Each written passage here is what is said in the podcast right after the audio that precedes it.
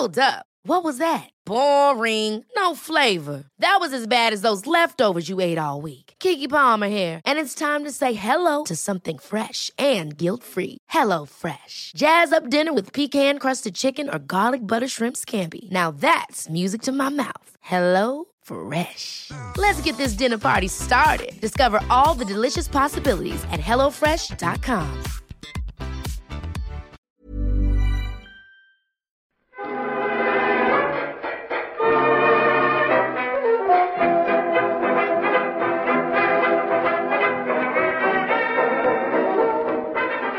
Muy buenas, amigas y amigos. Bienvenidas, bienvenidos una semana más al podcast Reload, programa sobre videojuegos que hacemos desde anightgames.com. Hoy con los saludos. Hoy estamos en, en el Jitsi. Hemos aparcado el Discord una semana por aquello de que en la variedad está el gusto, o eso dicen. Y saludo. Primero al invitado, a Omar Álvarez. ¿Qué tal, Omar? Muchísimas gracias, muy bien, muy encantado de volver aquí. La verdad es que la, la otra vez, cuando me llamasteis porque era el niño rico con la Neo Geo y tenía el Half-Life Alyx, eh, el calor de la gente me ha hecho... Me ha enganchado, me ha apetecido volver. Me, la verdad es que es estupendo la gente y el público y vosotros y todo. Así que Aquí no discriminamos ni a, lo- ni a los ricos. Claro, no, no, fantástico. Todo, todo fantástico. Aquí seguimos también sin realidad virtual, con lo cual cualquier excusa en forma de lanzamiento especialmente idóneo para un Eh, dispositivo de este tipo, como es Star Wars Squadrons, pues nos sirve para pegarte un toque. Así que Exacta- Exactamente. encantados de tenerte por aquí. También están Víctor y Marta. ¿Cómo estáis? Hey, hola Pep. Supongo que bien, ¿no, Víctor? Nosotros bien, sí. Nosotros sin, sin realidad virtual, somos los pobres, como has dejado claro, así como... Como insinuando, insinuando, que estamos aquí, está Omar y los otros. Y los, que- que pobreticos. sí. Hombre, Qué es que, que no, que no. estando como estáis en Madrid, ahí con Oh, oh. que si confinan, que si no sé qué, el cierre perimetral, que si no, no se, no se aguanta igual un, un- un encierro con o sin realidad virtual, ¿eh? Tenéis que venir a mi casa los de Madrid, tú Pep cuando puedas y ya y, y probar esto en condiciones, cojones, porque que en serio que, que merece la pena. Una tarde y os invito a unos bollos veganos. Bien, gracias. Hablaremos del Star Wars y de otros jueguicos, el Crash teníamos también pendiente, Eso es. pero antes hay que hacer, bueno, esa sección de actualidad que durante unas semanas se convierte en la sección para preparar la llegada de la Next Gen, de los nuevos cacharros de Sony y de Microsoft. Así que eh, esta semana hay que comentar. Va a ser un poco difícil porque no tenemos aquí el apoyo del vídeo en cuestión, pero yo creo que lo tenemos más o menos todos en mente. Y si no, buscadlo en Night, en el canal de PlayStation, porque yo creo que, está- que está guay, que merece la pena comentarlo. Es que no, no, no, no, no he, no he encontrado un apoyo en mi euforia con esto de el amigo Yasuhiro Otori, ingeniero de Sony Interactive Entertainment, desmontando una Play 5. O sea, Yo, yo fíjate lo, que- lo que te digo, Pep. No lo he visto porque quiero que me lo describas. He preferido que me lo describas tú. es gravísimo esto, ¿eh? Es una fuente de Quiero- hot takes, Víctor, que no, no te lo imaginas. Quiero. Pe- Pep, ¿no eso- has encontrado apoyo en tu euforia? Porque literalmente has dicho, esto es el E3. O sea, Hombre, a ese nivel, el E3 los de que lo hemos visto no podemos llegar. El E3 de Sony. Hombre, Pero a, esa, a Bueno, ese nivel de malo- euforia no esperará que lleguemos. Malo sería que fuera el E3 de Nintendo también. me he dejado Bueno, llevar un poco. el- Me he dejado llevar. Nintendo empezó con, os lo recuerdo, con la el momento de Iwata haciendo el unboxing con los guantes, Hombre, Mucho más bonito eso. que fue historia de la humanidad. Y conste, conste que hay un vídeo que el- eh, yo hice un unboxing de la Switch que iba a salir en el canal de Nintendo España, lo iba a hacer yo, y era en honor a Iwata y iba vestido igual, con los guantes y tal igual. Eso está grabado, lo tenemos por ahí, nunca lo íbamos a publicar porque dio, dio la casualidad que de repente me em- fue cuando me entró el cáncer y era un poco como Eh, ¿Qué os pasa? ¿Qué rituales jodidos tenéis en esa empresa? Igual no merece la pena hacer el Mario. Eh, Y- correcto, y- correcto, correcto. Entonces, pues, pues al final no subió, no sé, no sé tal. Pero a mí, a mí me da ternurita cuando salen directivos así como enseñan las consolas con pasión. Yo entiendo a Pep aquí a saco. O sea, 100% L3 y el mejor momento de Sony en todo este año. O sea, con este vídeo, y, y ahora fuera bromas y fuera exageraciones, para mí PlayStation 5 pasó de ser un render a ser una consola.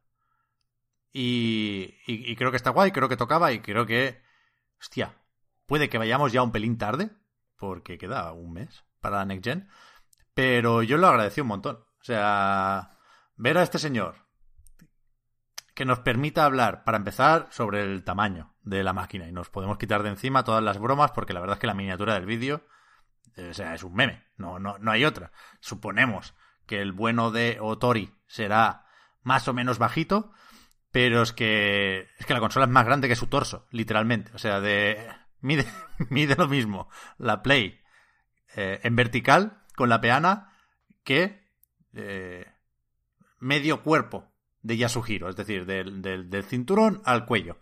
La, la, la camisa es, igual que una PlayStation 5 en vertical. De hecho, a mí me hace mucha gracia que hay, hay momentos en el vídeo, que es un vídeo, digamos, a nivel formal impecable. El tío lo cuenta todo súper bien, los tiempos están muy bien medidos, todo muy bien grabado, pero al final de cada párrafo se queda mirando la consola en plan, hostia, todavía no, todavía no me creo lo grande que nos ha quedado el cacharro y la he hecho yo, ¿sabes? Es, es- es tremendo, es tremendo. Pero yo creo que el, que el vídeo, y aquí estamos todos condicionados por las ganas que le tenemos a todo esto, el vídeo a mí me sirve para hacer un poco las paces con el con el trasto, ¿no? O sea, me creo un poco, y, y esto es un acto de fe, lo sé, me creo que, que- que esté justificado el tamaño, ¿no? Que ese ventilador, ese disipador, esa placa, pues requieran de esta forma.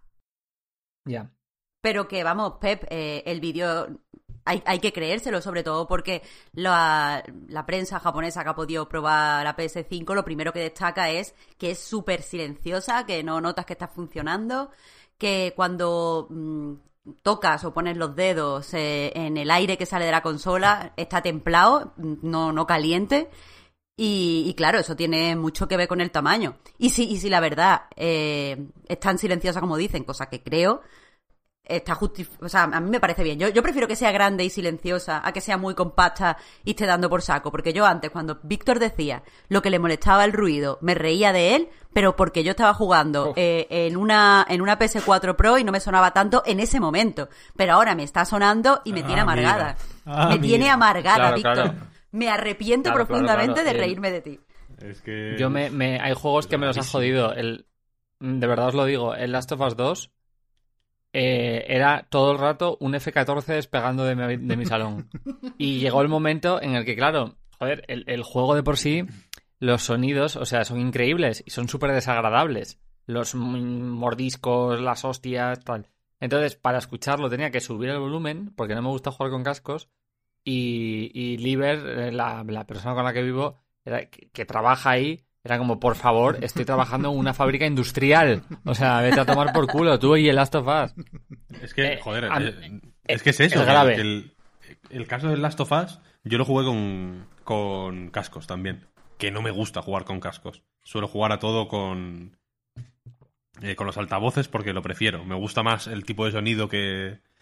que o, o cómo recibo yo el sonido, o vete a saber. Igual es una cosa su- subjetiva, ¿no? Pero yo no, no juego con cascos. Y en el caso del Last of Us, eh, el sonido era tan bueno que quería apreciarlo, pero la propia Claro, consola que estaba reproduciendo el juego no me lo permitía. Y eso es un problema. sí, sí. Es, es un problema Claro. para, para los juegos que salen en la consola, simplemente. Tener que competir constantemente con, con otro, con otra mm, con otro altavoz que emite un, un ruido blanco. Claro, que eso es otro, otra cosa que se comentaba estos días. Faltaría más, ¿eh? Que las primeras impresiones hablaban de una PlayStation 5 silenciosa, pero es eso, se acaba de estrenar. También era silenciosa PlayStation 4, la normal y la Pro, cuando salieron, ¿no? Y después llegó el Rocket League y, y- y dijimos, ¿qué, qué- qué pasa aquí? Y, y ya no hubo vuelta atrás. Eh, No, exacto. Pero, pero sí es verdad que, primero, creo que son conscientes de esto en Sony porque lo mencionan mucho, ¿no? No, no se refieren directamente al sonido o al ruido que hace PlayStation 4, pero sí hablan todo el rato de lo silenciosa que es su solución de refrigeración nueva. Y es verdad que, no había, bueno, digamos, en, en principio, eh, parece que han- se han tomado una serie de molestias a la hora de, por ejemplo, meterle eh, metal líquido al System on Chip, ¿no? Sí.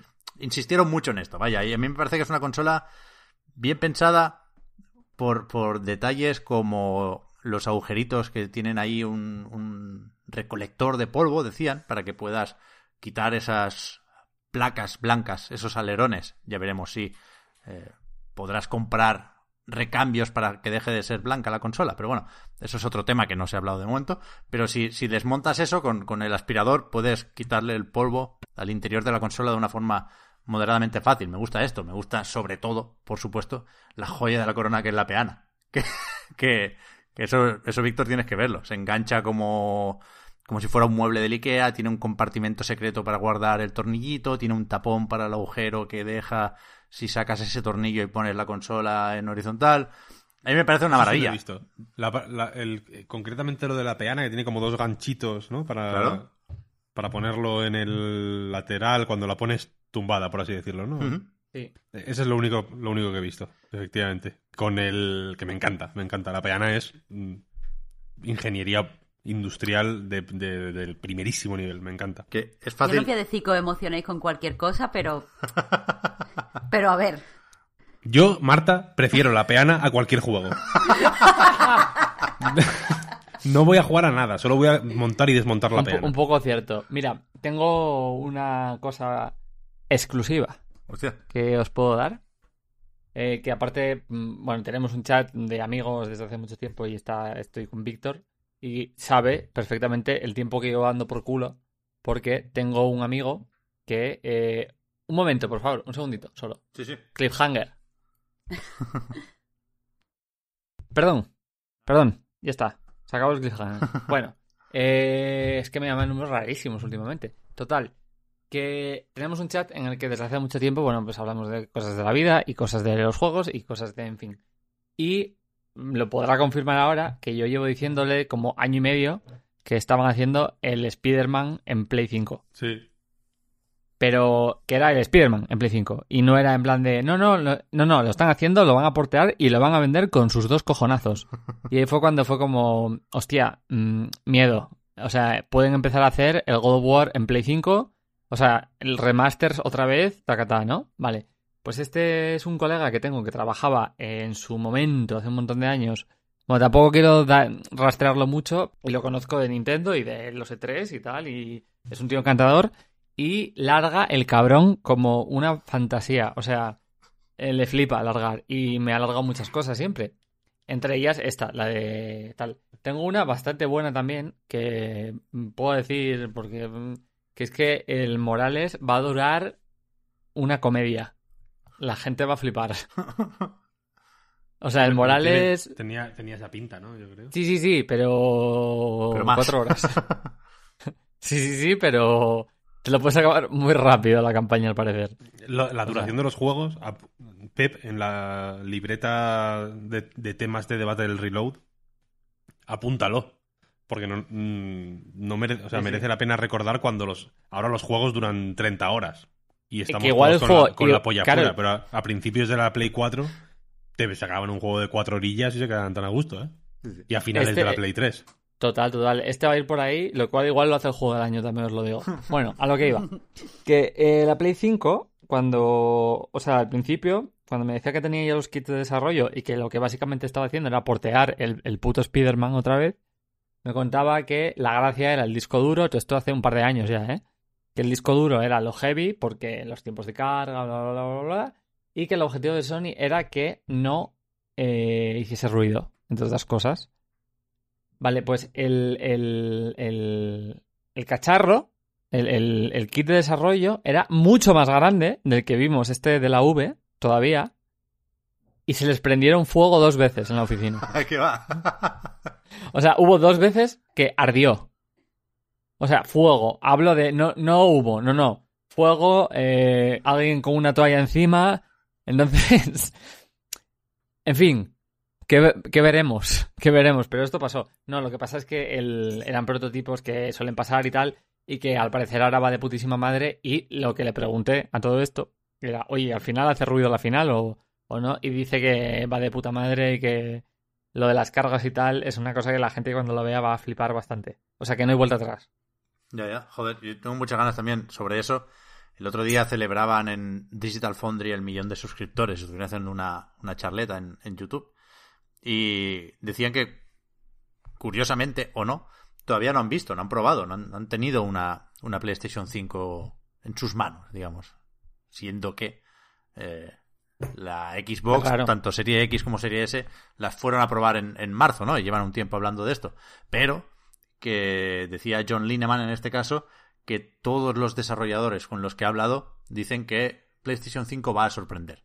Más allá de las especificaciones sobre Sí. el papel, que no, no- no sé si volver a hablar de esa salsa secreta que se mencionaba en los foros hace, hace unos meses, pero decían que va a sorprender, con lo cual yo tengo curiosidad en ese sentido y, no sé, eh, de nuevo, eh, es un salto grande pasar del vídeo a esto, pero nos da pie a ese salto el vídeo. Creo que lo que decimos siempre, ¿no? Es un poco más tangible ahora la consola, se hace un poco más real, podemos empezar a dar el siguiente paso en la conversación y yo lo, lo agradezco un montón. Sobre la peana, ¿se puede mencionar o no la pullita de Xbox UK que han quitado, ¿no? Que pusieron un tweet explicando lo fácil que era poner en horizontal una Xbox Serie X. Y no, no sé, supongo que lo borraron porque desde internacional, vamos a suponer que el mismísimo Phil Spencer eh, les dijo que a lo mejor era un poco demasiado confrontación, aunque juega eso, ¿eh? Xbox, a, mezclar concordia y pullita. Y no me parece mal, es una estrategia tan válida como cualquier otra. Pero, pero a mí me sorprendió que lo hicieran con la X y no con la S. Que la S es una consola mucho más agradecida en horizontal, creo yo. Y, y la. X, que se puede poner así, y de hecho, podemos recordar que Phil Spencer dijo que así la tenía él en casa, pero que, que es que parece que le hayan pegado una patada y se haya caído. O sea que, que criminal, es- tío. No, no, no debería decir esto Microsoft, aunque se pueda poner en horizontal y no se prenda fuego y tú en tu casa puedes hacer lo que quieras, no debería haber ni una foto oficial, ni siquiera eran oficial, eran de The Verge las que pusieron en el tweet, pero no, Microsoft no debería hablar ni mencionar la serie X en horizontal, nada, es una consola Total, en vertical total, porque total, el- aire fluye y toda la pesca, ¿no? Y yo sobre Play 5 y la peana eh, hacía esta pequeña reflexión que no, que no Sí, es sí, nada, sí. ¿eh? Que a mí no me entusiasma la idea de que tenga que tener una consola peana sí o sí. De hecho, desde PlayStation 2 llevan vendiéndonos soportes que no sirven para absolutamente nada. Yo he puesto todas las plays en vertical y ahí siguen, sin soporte, evidentemente. Y aquí es verdad que, joder, con lo alta que es la consola en vertical, está bien lo de añadirle estabilidad en forma de un tornillo por el culo, con perdón. Y en, en horizontal yo entiendo que, claro, el, el ventilador atraviesa la consola, ¿no? Hay ventilador por, por, por, por los dos lados, con lo cual no puede ir pegada a la mesa porque entonces no hay circulación de aire. Es una consola que requiere peana, nos guste o no. Y, y siendo así, y si eso justifica una buena refrigeración y un funcionamiento silencioso, siendo así, si tiene que haber una peana, que sea como esta, me parece lo ideal. Me gusta esta peana, vaya, que es una frase muy tonta, pero a, un mes de la salida de PlayStation 5 es lo que puedo decir sobre, sobre la consola.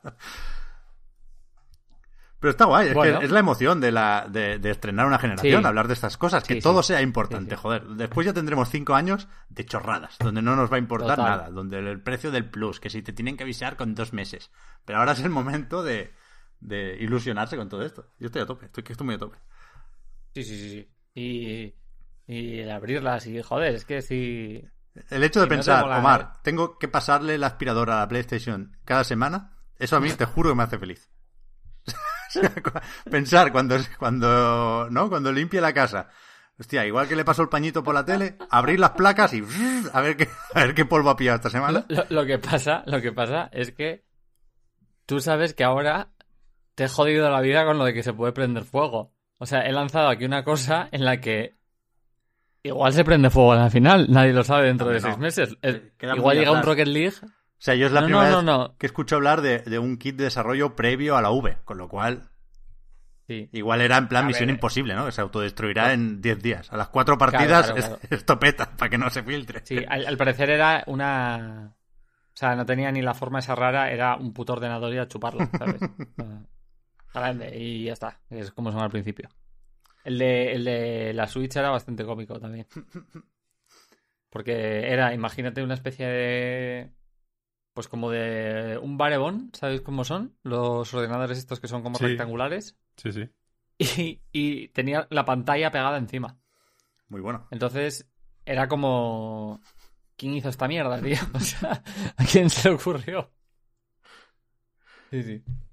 Sobre el vídeo, que es verdad que cuando, cuan- cuanto más técnico se vuelve, es decir, a la que va quitando tornillos el amigo Otori y va entrando en, los componentes de la placa y demás, ahí me, quedo sin discurso porque no, no sé qué comentar más allá de lo que ya sabíamos de la tabla, ¿no? Que 16 gigas de RAM GDDR6 de esta, bueno, pues vale, sí. La antena de Wi-Fi es Wi-Fi 6, que entiendo que es que está todo muy bien, ¿eh? O, o más o menos bien, pero aquí no sé qué decir. Más allá de que, Para que, pa' que no se te para que el Fortnite te vaya bien. hombre, con el ray tracing y pensando todo. en ti. Ahora, hace mucho que no juego al Fortnite, ¿eh? Ahora ya deberías atacarme, te sugiero, Para- Víctor, con, con el, el con, el Genshin Impact, sí, correcto. pero bueno, para, el caso es lo mismo.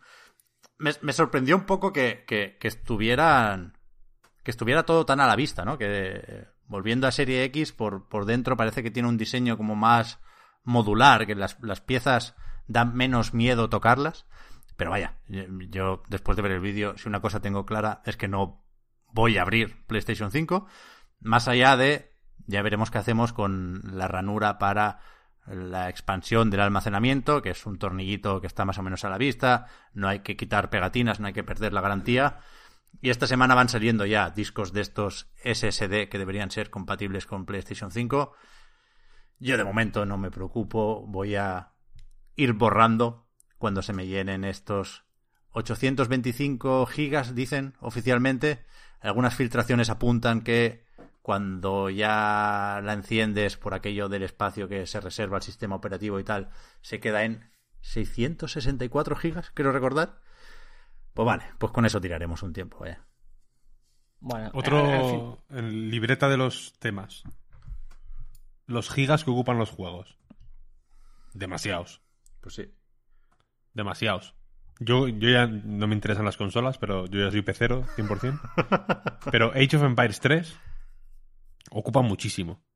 Eh, Baldur's Gate 3, todos los juegos con 3 por algún motivo. Baldur's Gate 3 ocupa 80 gigas, creo. ¿Lo tienes ya? Sí. El Early Access.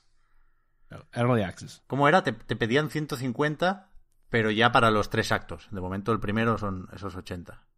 Demencial, tío. Ya es mucho, ¿eh? Demasiado rol ahí, ¿no? Todos los juegos El ocupan... no, no- Ya, ya, ya, ya, pero Hades 10 gigas. ¿Cómo que 10 gigas? Ya, eso me. Nuclear. Throne ocupa 80 megas. Bueno, espérate. Ayer borré el Battletoads del ordenador y eran 10 gigas también. Sí, Battletoads lo puedo llegar a entender porque tiene muchos vídeos. Hades no, no, no he jugado todavía. Igual El, el no tiene- Battletoads en, en mi One, en la Xbox, eh, tiene un bug y no puedo pasar a la pantalla. Pues te hacen un favor, ¿eh? Es verdad. Pues me, me daba rollo, me, me- la estética así en plan Adult Swim me hacía un poco de gracia. Lo que pasa es que bien. me parecía... Está no sé. medio bien. Cuando es un beat'em up, después le da por ser otras cosas y eso es un desastre. Ah, amigo. Por eso, por eso decía que cuant- cuanto más avanzas, en mi opinión, Ya. peor. Pero bueno, ya, sí, pues en mi, cabe- en mi cabeza está bien, entonces que le den por culo, así se va a quedar. un, un par de pantallas te las puedes fumar a gusto, sí, sí. Eh, eso sí, el tamaño es un tema, es un tema. Ya veremos cómo lo optimizan con la Next Gen, pero vaya. Yo creo que deberías ver el vídeo, Víctor. Está muy bien. Acaba el tío con la mesa que da gusto. Me lo veré. Con todas las rejillas y... y toda la hostia. Sí, yo veo bien, yo veo bien. 19 ¿Qué más actualidad hay, Pep? Pues no mucho más. Yo pensaba, aquí ya sabéis que no tenemos secretos, Yo pensaba mencionar lo de el Festival de Juegos de Steam, edición de otoño. Porque está bien, porque si sois patrón, si escucháis esto el sábado, pues tenéis este fin de semana para darle caña a las demos. Igual se alarga durante toda la semana siguiente. Aquí no veo la fecha. ¿Recuerdas, Marta, cuándo termina el Festival de Juegos de Steam? Sí, es una semana, Vale, o sea vale, que, que el 21. Vale, vale, pues sí, hay tiempo para todos. Con lo cual, hay un montón de demos. Cada vez es más difícil destacar algún juego porque no hay. No hay protagonistas claros y, y aparecen todos a la vez, ¿no? No se anuncia con antelación tal juego va a estar en el festival de Steam. Y, y es que es una barbaridad. Te pones a, a buscar cosillas y, y algunos te suenan de algún Wholesome Direct o tienen buena pinta. Está el Haven, que no se pierde ni una de estas. Y- Disc Room. Disc Room tiene- está. Bueno, pero tenía la demo Tiene ya. demo. Pero ya. Tiene demo. Yo- Pero ya muchas demo, veces sí. sacan demos mm, diferentes para este tipo de, de cosas. No sé en este caso, Hmm. pero a- varios juegos que yo llevaba siguiendo un tiempo, lo que han hecho es sacar eh, demos distintas. Ujú. Así que Yo en, este caso yo no sé si la pusieron y la quitaron por otro festival de juegos o lo que fuera, vaya, o por otra mm, festividad de Steam de estas y la han vuelto a poner. Creo que creo que estuvo y no estuvo. Eh, Ya. Yo te voy a decir que me sonaba eso, Víctor. Creo que con motivo del E3 la pusieron, quizá, con el Devolver Digital Direct. Y Yo tenía entendido que era temporal, pero me la descargué el otro día, cuando todavía no había empezado el festival. Bueno, no sé, en cualquier caso, probad el Disc Room. Sale el 22 de octubre, se ha anunciado también esta semana, en PC y en Switch. Pero decía que, que más allá de lo bien que pueda estar lo de tener este puñado de demos en Steam, que también están muchos desarrolladores haciendo directos, la verdad es que da gusto ver la, la- página o el hub que montan para estas cosas.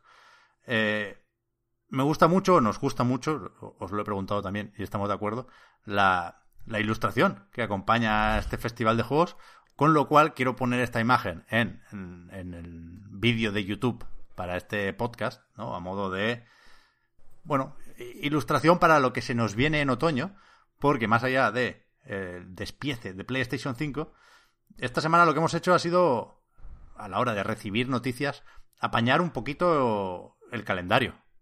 Y si os parece, lanzo los titulares y poco más. Interrumpidme cuando, cuando lo consideréis oportuno, sin problema.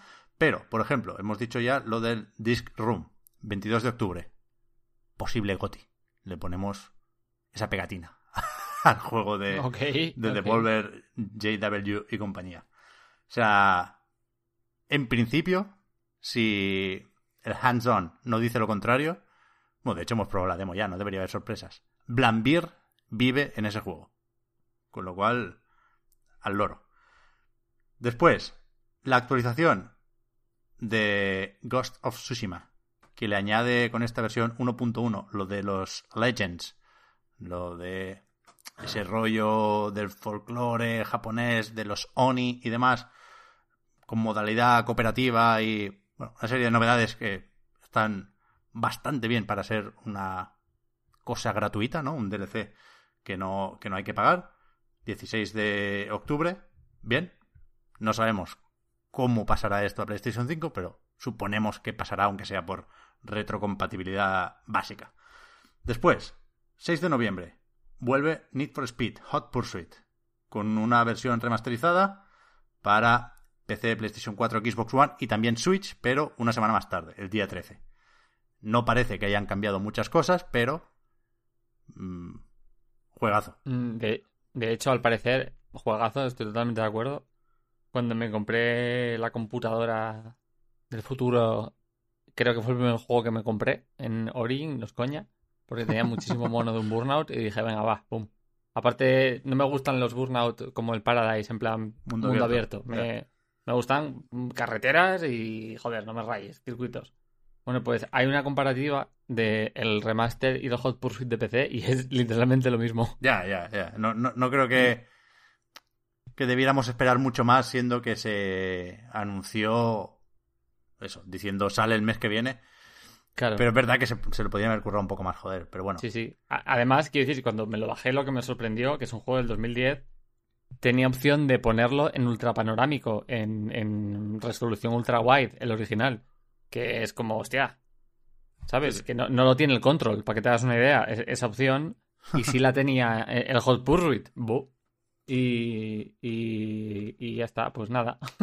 Pero yo creo que el, ese, o sea, el Hot Pursuit en Switch es un caramelazo importante, ¿eh? Eso iba a decir. No sé Sí, cómo funcionó el, sí. el Burnout Paradise ahí. Supongo que más o menos bien. Pero este lo veo más de portátil, claramente. Por lo Mm. que decías, Omar, que son carreras de las de toda la vida, Sí, con sí, un sí, principio sí. y un final muy, muy claro. Sí, sí, sí, sí. Yo, vamos, voy a caer como un zoquete y, y aparte no tienen vergüenza y lo sacarán a 60 pavos o algo así. Sí, sí, vaya, sí, vaya sí. que vamos. Confirmado, vaya. O- a 70, Te lo digo. Sí, sí, sí. Después, pensando en eso, ¿no? En, en cómo estrenar las consolas de nueva generación. Cuando se publicó el otro día el catálogo de lanzamiento de cada una, sobre todo por parte de, del fabricante, ¿no? Los títulos first party, pues podrían parecer pocos juegos, no lo sé, podrían.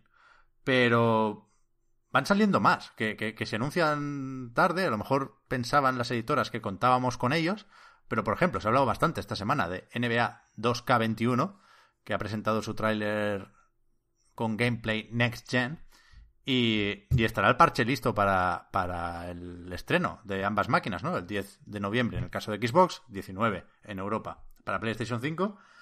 Y, es- y está bien el tráiler, joder, se nota bastante el salto. Recordad que este es de los que no tiene Smart Delivery o no tiene actualización gratuita, pero sí puedes saltar de generación si habías comprado la edición cara de One o PlayStation 4. Y si no, pues te lo compras directamente en la máquina nueva y, y a volar, vaya, a, a enchufar las de tres con Curry. Yo hace mucho que no juego a una NBA, pero no sé, me parece, me parece que mucha gente va a estrenar la consola y va a ir a casa del colega con, con la Neo Geo, ¿no? A, a echar unos Total. partidos de la NBA. Está bien. Se ve- eh, ya hicieron eso con la anterior generación, ¿vale? El salto de la Play 3 a la Play 4. El NBA se veía que te cagas, el de la Play 4. El FIFA era igual. Y, eh, y no sé por qué, el, el, el NBA se veía muy heavy. Yo lo tengo, el NBA, en la Play 4. El problema es que no me sé muy bien las reglas del baloncesto. Entonces, para mí es un juego muy complicado de base. Ya. Y creo que voy a pegar el salto solo por los cachográficos que tiene esta movida, la verdad. Sí, sí. Yo el otro día me pudo un poco el vinagre y me quejaba de las animaciones, pero me quejaba en plan reflexión, ¿eh? No crítica, porque creo que lo del valle inquietante este de las narices lo vamos a notar mucho dentro de Sí. muy poquito, porque Sí, sí, ha llegado a un punto en el que no, no- no se puede hacer mejor esto, pero está tan cerca de ser, ahora sí que sí, fotorrealista, que sobre todo las animaciones son lo primero que te, que te recuerdan, que es un videojuego, vaya. Y, y creo que esa, esa barrera va a costar más romperla que la barrera de los gráficos y de las caras convincentes y de las expresiones faciales. No creo que, que este tráiler es un ejemplo muy claro de esto. Pero bueno, Ya, ya, ya. a tope, ¿eh? O sea, me parece espectacular, si tuviera que resumirlo en una palabra, este tráiler. No, no te digo yo que no. Hmm. Eh, tenía alguno más por aquí. Así. Esto es más o menos importante, creo yo. Mortal Kombat 11 tiene edición Ultimate. Coincide con la llegada de nuevos personajes. Milena, que viaja Leo porque la comunidad decía que se había pedido de malas maneras y NetherRealm eh, se había bajado un poco los pantalones, entre comillas, disculpa por la expresión, eh, añadiéndola y que ahora pues eh, hemos aprendido que si se piden las cosas de malas maneras te hacen caso. No sé, M- me parecía raro que no estuviera Milena en este juego, la verdad. Meten también a Rain y meten a John Rambo, que Eh, que da para, esto es literal, que en la carátula de la edición física de Mortal Kombat 11 Ultimate, esto es una actualización, pero también es un juego nuevo, eh, salgan Terminator y Rambo. Detrás de Scorpio. ¿Qué puedo decir? No siento las piernas. que tiene la voz de Stallone, ¿eh? No sé si han, si han cogido clips de las películas o la han grabado con una llamada de Skype o de Zoom, pero es bastante gracioso. o sea, todo el mundo está haciendo la inevitable broma de que es el Smash de eh, la gente mayor, pero... De, los, de los papás. pero es un- de, de los rednecks. Sí, pero es un poco así, es un poco así. Y, y e- esa es la personalidad de Mortal Kombat, ¿eh? Que recordemos la película. Las películas, pero sobre todo la película. Y eh, me parece fenomenal, vaya, que aquí estén La Terminator, película es buenísima. Robocop y Stallone. Es buenísima la peli, por supuesto. Tu alma es mía, siempre. Yo estoy a favor de esto. Y además, no lo vimos venir, Víctor, que aquí somos muy de señalar a Warner porque siempre se, Por sale, siempre se sale con la suya. O sea, son el típico villano que se marcha con el helicóptero antes de que, de que detengan a, a toda su, su cuadrilla. Pero, pero este sí lo, lo regalan, vaya. Sí lo puedes actualizar y pasar de PlayStation 4 ci- a 5 o de One a serie XS sin, sin volver a pagar. Si tiene Smart Delivery y su equivalente en PlayStation. Y además le añaden ahora crossplay, no un crossplay cualquiera, crossplay con K. Esto es oficial, vaya. Está así en la nota de prensa. Y es entre generaciones y entre consolas. Es decir, tú puedes jugar desde cualquier consola con un usuario que esté en cualquier otra consola. Eh, ambas generaciones y ambas marcas, ¿no? Se quedan fuera de esto el PC y Stadia, pero pero está guay, vaya, que, que bueno, no, no le hacía falta Mortal Kombat porque ha vendido lo que no está escrito, pero asegura un poco más si cabe la continuidad de esta entrega que que empezó con polémica por las torres y por la progresión y que no sé qué, pero yo creo que, no sé, que les ha quedado muy pintón, ¿eh? Después del Aftermath y después de esto, son 37 personajes, creo ya. No sé, yo volvería a Mortal Kombat 11, vaya, Eh, ese, es, ese es mi resumen. Lo que es raro es que salga el 17 de noviembre, que no es la fecha de Ya, de ninguna de, nada. las dos consolas, pero bueno, ahí está. Yo no soy muy fan de este juego, la verdad. Lo intenté, ¿eh? lo intenté. Y me mola. Me mola que sea un juego tan exhaustivo y tan concienzudo y con tanto que hacer y demás. Ahí sin ningún tipo de problema. Pero me, me atosigó mucho todo la- toda la progresión y todo de- lo de ir consiguiendo distintos tipos de monedicas y, y, que, y- y que la tienda premium, por así decirlo, esté siempre sobrevolándote como, como un buitre. Uf. Es un juego con, con cierta maldad. Yo lo he visto en pocos juegos a ese nivel, ¿no? Que te incomoda porque. Porque es eso, que está siempre a punto de salirse con la suya, que disfraza de curro, ¿no? De algo muy popular, que gusta mucho. Hostia, la cripta, mira qué currada, ¿no? Que no abres eh, un cofre en un menú. Hay un mundo abierto para abrir los cofres. Pero al final estás abriendo cofres. Es decir, es, es todo, todo, todo en este juego es un caramelo envenenado. Todo, todo. Por eso que te digo que me, que me, que me resultó incómodo, joder. Y el juego está muy guay. El modo Sí. historia, flipé. Porque los vídeos, joder, son películas. Literalmente, coño. Hay, una, hay un momento, de hecho, que es que hay como una tangana en, en, en el coliseo. Que, joder, es, es como 300 de pronto. Es una cosa súper bien hecha Sí, sí. moderadamente graciosa, mm, está bien actuada, quiero decir, está muy bien. Que A nivel de incluso varios caminos la historia. Tú podías elegir Eh, con quién sí, luchar y cambiaba un poco. A nivel de progresión, por así decirlo, o sea, de producción, perdón, de, de nivel de producción, de valores de producción que se suele decir, eh, y, y puede ser el, el juego de lucha más tocho que hay, Sin duda. fácilmente, vaya. Pero es eso, que era como, tío, déjame un poco en paz, ¿no? Lo de la cripta mo- molaba más como idea un poco de grindeo. Si, si fuera grindeo eh, bien intencionado, en el sentido de, bueno, aquí un modo infinito para que estés aquí rayándote la puta cabeza hasta que te canses, guay. Pero es que claramente es eh, lo que dices, ponerte bonito el menú de las loot boxes, vaya. Entonces, no sé, me, me jodió, me acabó jodiendo un poco. Empecé súper ilusionado y como en una semana ya estaba echando pestes del juego. Es que es, muy perverso, ¿eh? Porque consiguió eso, insisto, que se celebrara, se alabara la caja de loot, ¿no? Por, por un envoltorio que, que sí, que estaba currado, pero que tenía un, un objetivo claro y, y perverso, 100%.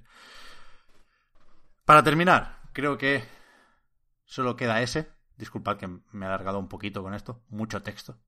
Eh, Outriders. Bien metido ahí el. Para, para que la gente no te acuse de boomer por aplaudir a Rambo en el Mortal Kombat. Has metido ahí el meme de mucho texto, ¿no? No puedo parar, lo, lo uso. muy a, bien, Pep, muy bien. a Pep le encanta. Lo tiene voy a quemar. Mucha debilidad con ese meme. Lo voy a quemar, lo voy a quemar. Pero es, es inevitable. Eh, pero decía que, para terminar, sé que estabais esperando esto. Outriders ya tiene fecha 2 de febrero. Puedo escuchar desde aquí los teclados de la gente buscando Outriders porque no, no se acuerda ya de ¿Qué cuál es. cojones es eso? People Can Fly, Square Enix, Amigo, esa especie vale, de vale, Destiny vale, vale. en tercera persona con sus coberturas y sus poderes Fracaso. que parece Muerte, que no nada, acaba, ni- no acaba de entrar. ni- nadie lo va a jugar, ni una persona, cero euros, ingresos, ninguno. Eh, Habrá gente está. que diga, este es el juego ese No, que, no, no, no. que hay que, que, que es always online, aunque sea para un jugador. No, ese es otro. Godfall. Sí. Eh, pare- parecen lo mismo, pero son dos cosas diferentes. Yo ya con los años, o sea, he desarrollado una capacidad de, no te puedo decir qué juego lo va a petar, pero sin ninguna duda te puedo decir el juego que va a hundirse en la más absoluta mierda.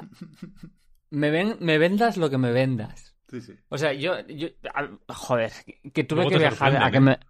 No, no, no, no, a mí no me sorprende ni Cristo ya. O sea, yo recuerdo cuando me explicaron que una apuesta multimillonaria era el brick. ¿Os acordáis? Hombre, claro. Y era como, mira, esto... Este es uno de. Era de Bethesda, lo editó. Sí, sí, sí. Ah, De hecho, fue- fue la polla. Eso, Brink. Fue la polla porque eh, el- eh, fuimos a un viaje en el que vimos... Bueno, es verdad que estaba el Fallout New Vegas, ok, ¿vale?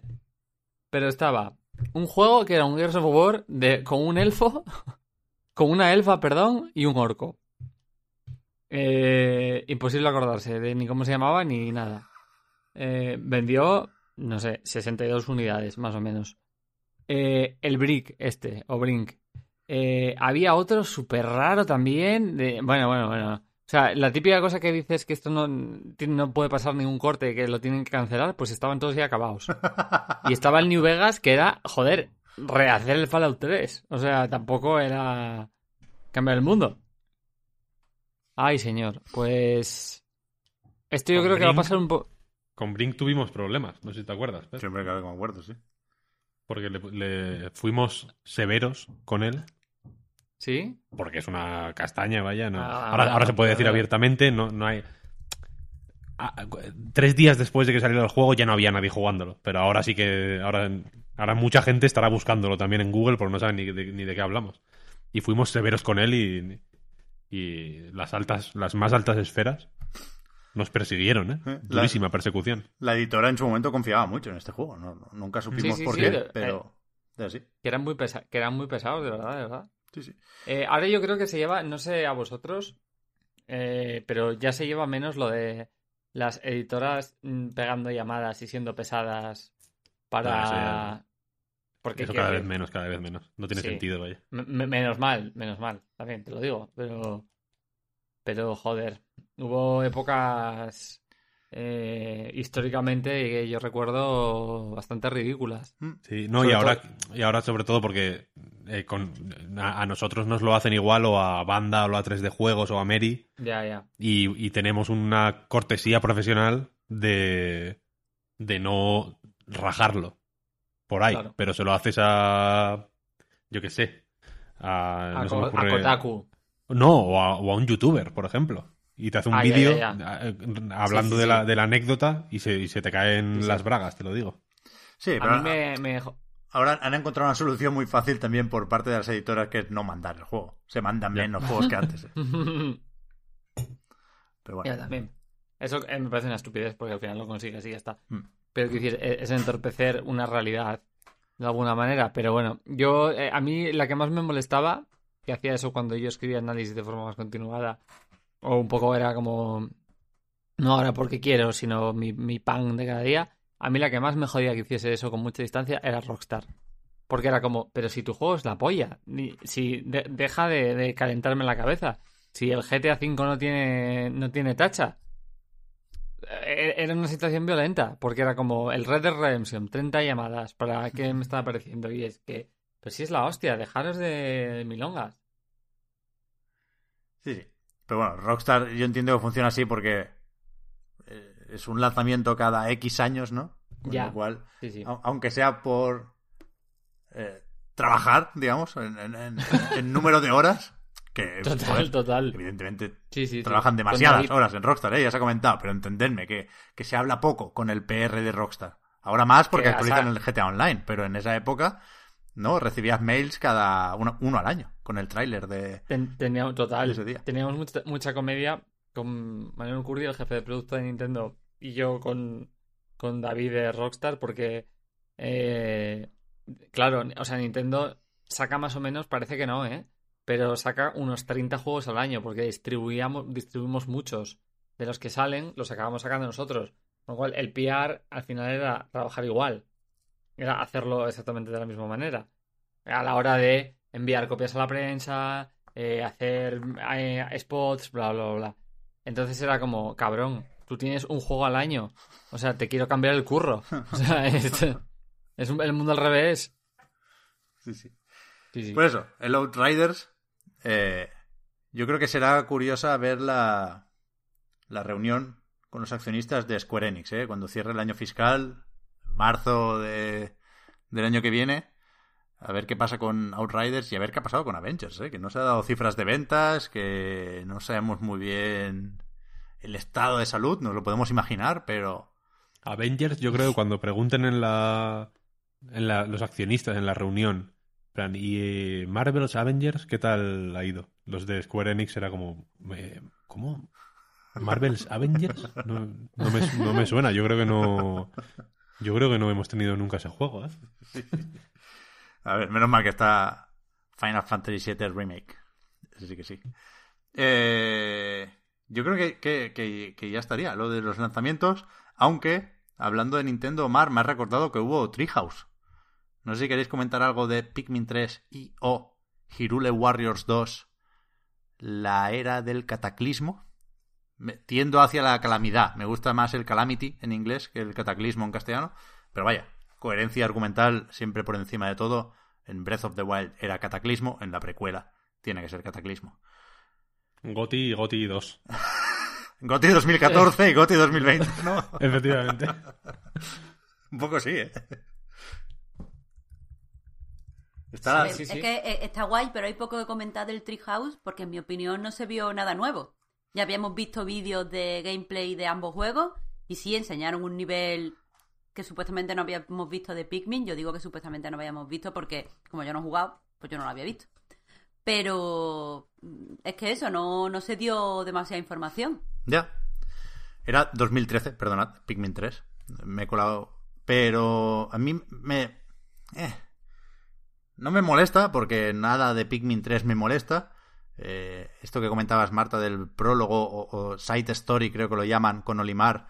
Yo tenía mucha curiosidad por ver qué, hacían de nuevo y creo que, aunque a nivel argumental puede tener cierto interés, esa zona nevada juraría que ya estaba en Pikmin 3 de Wii U, es decir, que el escenario como mínimo está reciclado, con lo cual no, no tengo claro todavía si voy a pasar de nuevo por caja o no, pero me sigo obsesionado con lo de que se está borrando la Wii U. O sea, es que incluso los cortos de Pikmin los han vuelto a publicar uno a uno como si fueran nuevos. Pues si estuvo Miyamoto emocionadísimo enseñando storyboards porque estaba contentísimo de haberlos dirigido él. En, en eso, en 2013-2014 se habló mucho de estos cortos. No, no- no sé si se llegaron a publicar en el canal de YouTube de Nintendo, pero o si eran como un extra de alguna cosilla, pero yo desde luego los había visto. Y Yo hice una, hice una, me tocó trabajar con eso. Hicimos una premiere en nuestro showroom, invitamos a prensa de la hostia a ver los cortos, ¿eh? Y ahora es como si O sea, fuera, era- como eso, es como si se estrenaran, ¿sabes? Como si. Como eso, como si Wii U no hubiera existido. Y fue un, maqui- un maquinón que nos dejó, pues eso. A mí Splatoon, me parece Pikmin mejor, 3. mejor consola que, que Switch en cuanto a juegos de Nintendo, con una diferencia abismal, ¿eh? Sí, sí, es que para mí fue el, el cambio de ciclo. Quiero decir, toda. Todo. Bueno, esa explosión creativa que se está celebrando tanto en Switch. son frutos que se sembraron en, en Wii U y que, bueno, que se, se empezaron a recoger ya en Wii U. Que narices, que el Breath of the Wild es un juego de Wii U. Que no se engañen. Que, que el Mario Kart 8 es un juego de Wii U. Que Wii U es Sí, sí, sí, sí. la- el inicio de la Nintendo más en forma de la historia, seguramente. No me voy a cansar. El Kinopio, tío. El Captain Todd. Uf, todo, todo, todo. Y el año que viene, que toca el aniversario de Zelda, para allá que van el Zelda Twilight Princess HD, el Wind Waker HD, vamos, y, el, y el Battle Royale de Zelda, ¿no? Zelda 99. total, total, total, que sí, que sí, que sí.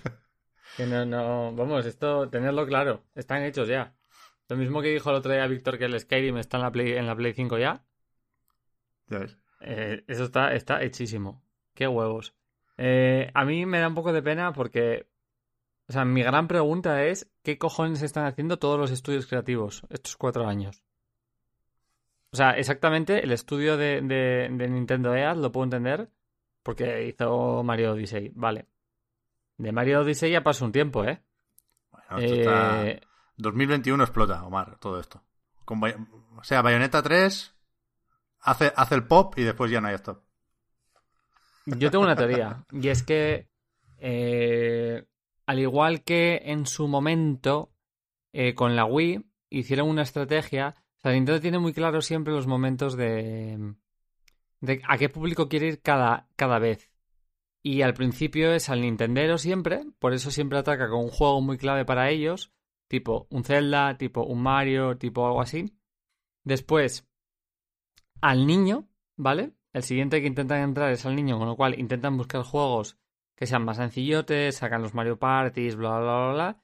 Después es a las mujeres, y ahí es cuando suelen entrar el Animal Crossing, los, los Phoenix Wright, etcétera. Digo, lo de mujeres no quiero ofender a nadie, sino por demografía, porque normalmente esos juegos venden un montón entre el público femenino y, y eh, Nintendo suele aprovechar como para tirar varios a la vez. De hecho, si os fijáis en las publicidades, suelen, por ejemplo, juntar, pues, eso, un eh, Animal Crossing y un Mario y sale una chica jugándolos. O sea, es... mm, Todas las veces lo han hecho así, vaya. Y después, y con DS ya ni os cuento. Y el año siguiente, normalmente, que es este, es al que van a por el Hardcore Gamer, ¿vale? Y van a arañar o a usuario de PSP en su día con 3DS. Por eso la, la consola salió con el Pro y un Street Fighter, que fue como una cosa muy tróspida, lo de la Nintendo 3DS, porque querían chuparle jugadores a la PSP. Pues con la Wii lo que hicieron fue lanzarla en negro, eh, como un tema de estético, y lanzaron ese año seguidos el Monster Hunter 3, el No More Heroes, el Metroid Other M, el Sing and Punishment 2, el Mario Galaxy 2 y no me acuerdo otro, pero otro así tocho. El Metroid Prime Trilogy o no sé qué. Entonces me da a mí que este año van a hacer lo mismo. Que van a hacer rediseño de la, de la Switch, eh, una versión 4K o Pro o como la quieras llamar. Y, eh, pum, retaíla de juegos Hardcore 4.5, No More Heroes, que ya lo sabes, el Bayonetta, el Metroid Prime, así, po, y ya tienes otra excusa.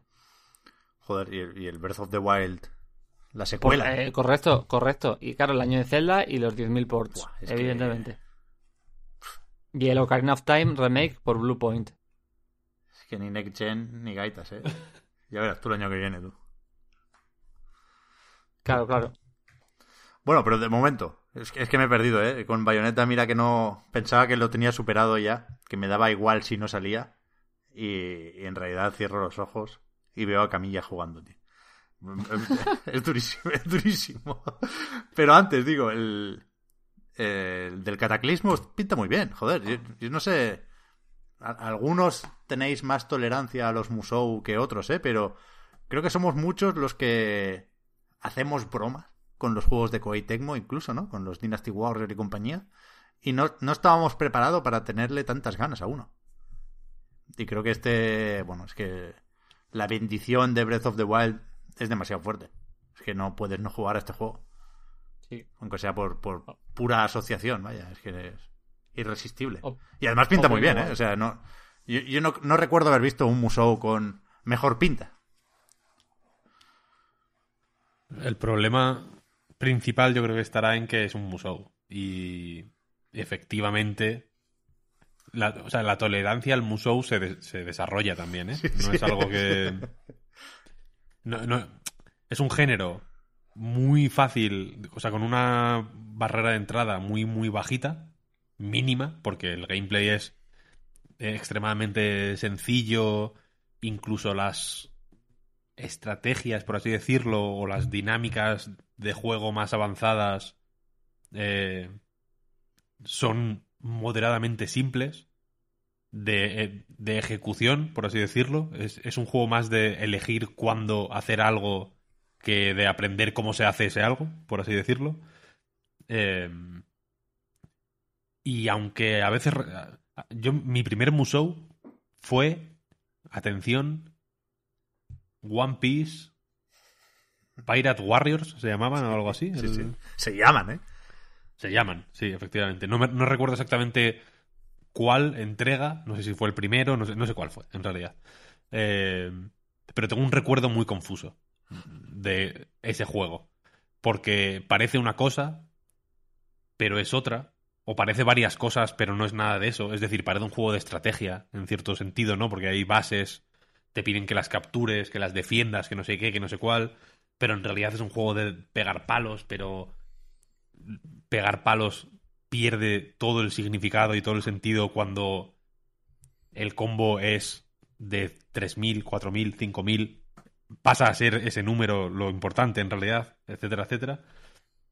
Y entonces es un, es un tipo de juego único en, ese, en el sentido de que yo creo que nadie sería tan loco como para querer imitar eso. Y, y no solo porque es un tipo de juego que parece que, que Koei Tecmo eh, ha dominado, sino porque sacan tantos que ¿dónde te metes tú? Si, si yo, si ya, si- ponte que yo quiero hacer un Musou, no tengo ventana de oportunidad, ¿no? Porque el mercado de los Musous está eh, inundado completamente por Koei Tecmo, que sacan cinco al, año. cada, cada dos meses hay uno nuevo. Entonces, eh, entonces hay X que destacan. El, el Irule Warriors original ya lo era, ¿eh? Porque es un es un musou bastante más bonito y bastante más centrado y bastante más icónico que, que un Dynasty Warriors normal, por así decirlo. Eh, Y las misiones tienen más sentido también. las misiones estaban bien diseñadas, sí, Claro. estaba bien, estaba bien. Es, es bastante más centrado y comprensible y agradable que el de Fire Emblem. Por no, por no salir de Nintendo, por así decirlo. Entonces Pero este es estará que- guay, es pero, que pero para mí esa, esa combinación, o sea, Fire Emblem es el puticlub de, Nintendo. O sea, e- es donde ahí vale todo y de repente hay enamoramientos y hay eh, mil personajes anime. O sea, es un puto caos increíble de sagas, de cosas que no se entienden, de juegos que la mitad es un bando, la mitad es otro. Eh, a, ver, o sea, se lo permitimos a Nintendo. Ese juego, o sea, la saga Fire Emblem la saca eh, Koch Media con todo mm, el respeto del mundo a Koch Media, a ver si me entendéis, y no lo tratas igual, ya os lo digo yo. Le estoy diciendo aquí una cosa que es real, así. bueno, y, y Fire ya- Emblem ha tardado años en, Por eso, en por tener eso, el es- estatus que tiene ahora. ¿eh? No todo el mundo es. puede estar 20 años o 30 años sacando Fire Emblems hasta que cuaja, por así decirlo. Exacto, para mí, a, a partir del Awakening y, el, y los de los de la Wii y tal, ahí ya empezó la cosa un poco más en serio y más pro y mejor producidos. Pero ya la combinación Musou y Fire Emblem fue como adiós. O sea, ya aquí permitís todo. Esto es barra libre, tío. O sea, Por eso digo que, el, que si la gente entra a los Musou o si se lo plantea de esa manera eh, con este, guay, pero es que es un Musou al final, ¿eh? Es un juego, sí, sí. es un tipo de juego hiper repetitivo mm, que hay que planteárselo de una forma muy concreta, incluso en el Irule Warriors original, el modo este que ibas desbloqueando un como un mapa que tenía gráficos del, del Zelda de NES y tal y cual, que, que era un modo bastante guay, era grindeo eh, puro y duro. Son, son eso, los Musou, al final, vaya, es...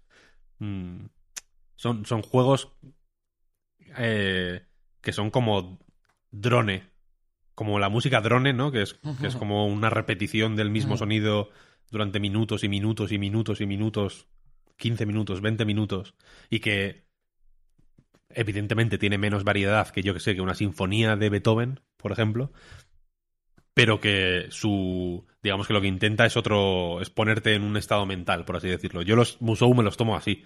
Eh, cuando juego un Musou, desconecto el cerebro y, y digamos que, que, me, que me dejo fluir con él, de alguna manera, ¿no? No hay otra, no hay otra. Aquí a ver qué pasa.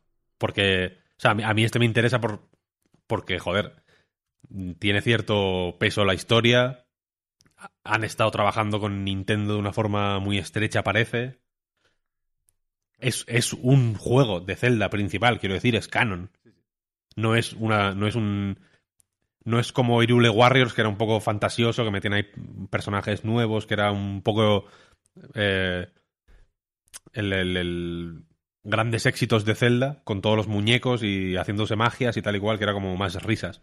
Este es una cosa de, de, de Zelda, de que, que si en el Irule, perdón, en el Irule Historia, el- la, la encarta de- del universo de Zelda, tendrá que estar cuando lo actualicen. Sí, sí. Entonces, a ver. Fíjate, a ver si es contraproducente lo, que- lo de que te haga estar alerta, ¿no? Que no que, que te, Ya. que te saque del trance este del, del.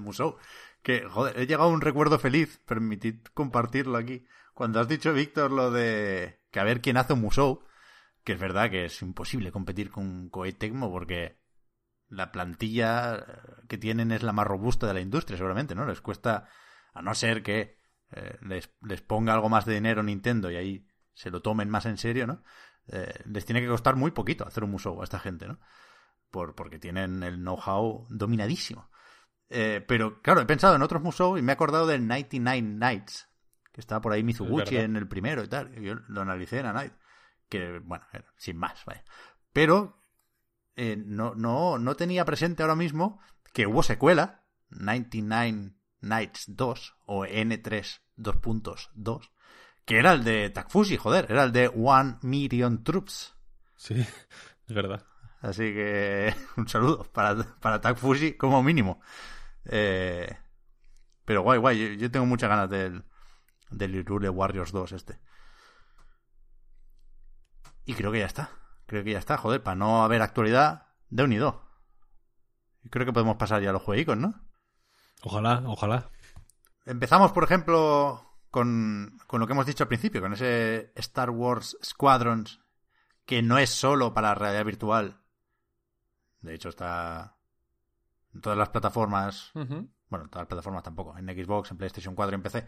Pero sí se puede jugar con casco en PC y en PlayStation VR, que no sé. No sé cómo se verá. Tengo esa duda. Y. Podemos empezar por ahí. ¿Tien- ¿Tiene sentido el juego sin realidad virtual? Aquí Sí. hemos, hemos jugado casi todos, ¿no? Marta, tú has jugado también. Sí, lo he jugado. Es el juego al que me refería al principio del programa con estoy ahora con la PS4 y no vea el ruido. Pues a esto se debe. Yo he jugado un, un par de misiones también en Play 4. Y tú, Omar, lo recordamos ya que las has pagado, joder. Has jugado en, O- en Oculus Quest. Exacto, sí. Yo estoy, estoy, yo me calenté mucho con este juego. O sea, tengo bastante, bastante, bastante, bastante, bastante eh, afinidad a los juegos de naves de Star Wars porque ya desde, desde niño eh, esto es una cosa que quería eh, escribir en la review o en el artículo que vaya a escribir sobre esto. Y es que para mí lo magro, la, lo- la carne buena de Star Wars eran las naves, no los, no los sables láser. O sea, para mí los sables láser al final eran espadas. Pero esto eran putas naves que iban a 800 kilómetros por hora y que te... Al final, en Star Wars, la original, en... pensadlo bien, en el episodio 4, eh, Una nueva esperanza, bla, bla, bla, la peli se acaba con Luke Skywalker enviando un misil a la estrella de la muerte y a tomar por culo. No hay ni espadas láser ni, ni hostias. Sí, sí. Hay una pequeña pelea entre Obi-Wan y Darth Vader que es bastante cutre. Joder, Ahora con el paso del... no están ninguno de los dos para hacer muchas piruetas. Correcto. Entonces, nadie se emocionó en los 70 con las espadas láser en ese momento. Se emocionaban con las naves. Entonces, Star Pero, Wars pero que no hay que ir, no hay que ir a, a la original y a los 70. Yo de niña lo que más recuerdo de, de la nueva trilogía, eh, que no, de hecho no me acuerdo cómo se llama el primero de la nueva trilogía. La amenaza fantasma. La amenaza fantasma. Sí, pues lo que más me claro. acuerdo es la carrera de vainas. Es lo único que me gustaba del juego. O sea, de la película. Era la polla y lo demás era pues cosas que no sé yo muy bien qué es esto. Bueno, pero ahí... Pero las vainas, tío. Ojo, ahí subieron las apuestas, ¿eh? Con Darth Maul ya el sable doble, cuidado. Sí, sí, pero vamos, que yo de niña no había visto, Ya, cuando ya. vi la amenaza fantasma, no había Pero- visto las anteriores, yo no sabía de qué iba esta movida, y a mí lo que me gustaba era eso, la carrera, cuando se destruyen las vainas y toda esa, toda esa movida. Claro, claro. Yo algo, algo parecido porque vi- las vi en el reestreno este del 97. Obviamente, pues soy joven. Y tenía 10 años cuando las reestrenaron. Y, claro, a mí me interesaba el tema de naves. Y me regalaron el X-Wing vs TIE Fighter de PC. Y estaba enganchadísimo. O sea, me flipaba manejarlo. Entonces yo este juego me lo cogí con más ganas que ninguno otro de Star Wars de lejos y lo jugué, o sea, tengo un OTAS, o sea, el, el- un arcade stick de puta madre para jugarlo a dos manos, tengo las VR, tengo la pantalla de 120 Hz para jugar online, o sea, mi experiencia con el Squadrons es a tope de gama, es como comprarte el BMW con todos los cacharros, el aire acondicionado, la, el elevalunas eléctrico, etcétera.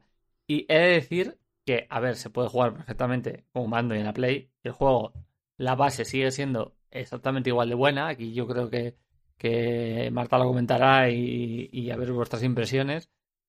Pero el, en VR y con el arcade stick y eh, todo el rollo, sobre todo para la campaña, porque para el online eh, te exige demasiado, yo creo.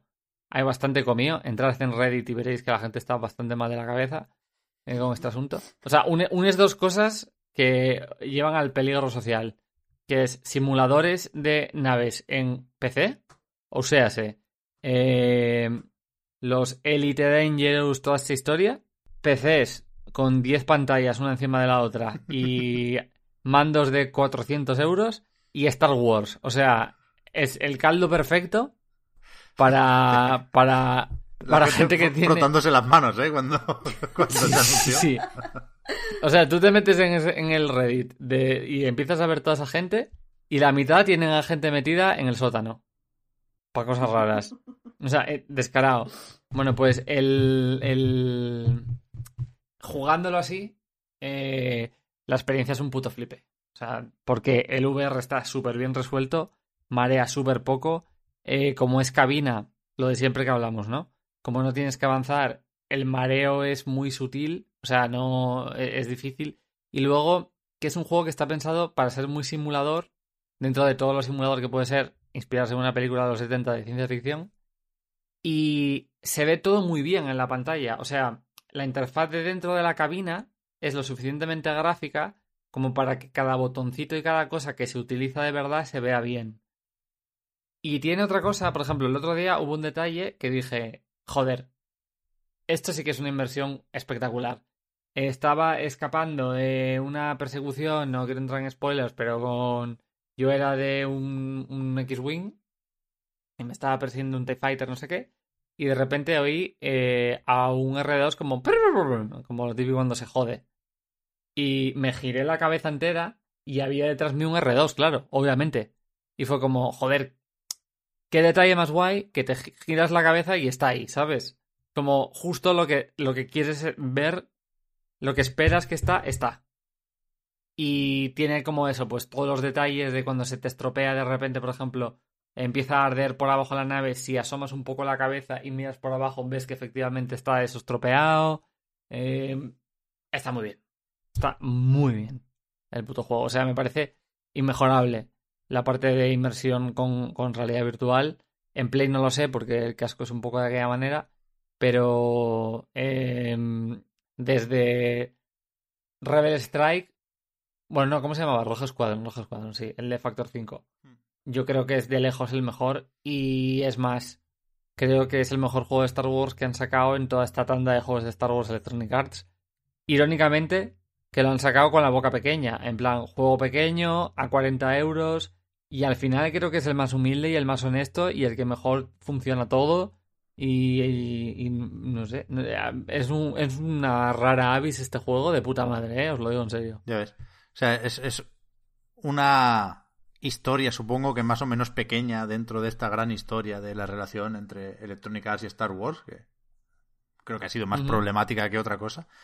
Total. Quiero decir que no, no, no sé, al final le perdí la cuenta, ¿no? De, de, de cuántos proyectos habían rebotado. Este era el que se filtró como Maverick, creo recordar, que, que fue un poco... Hay que sacar algo, porque eh, se redujo, digamos, la ambición del proyecto que tenía que haber sido esto.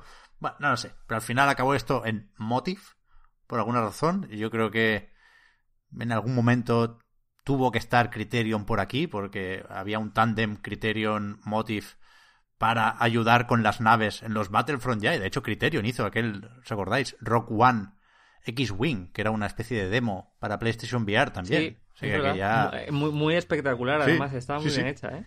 no, me, no me puedo creer que no se haya aprovechado trabajo de eso, ¿no? A, a eso me refería. Pero, joder, me, me gusta que pueda haber una experiencia así de Star Wars más o menos grande para ser un juego de naves en realidad virtual, ¿no? Pero yo creo que lo interesante aquí es preguntarse si lo que decía, si tiene sentido, que, que sí lo tiene, ¿eh? pero hasta qué punto es igual de apetecible sin realidad virtual.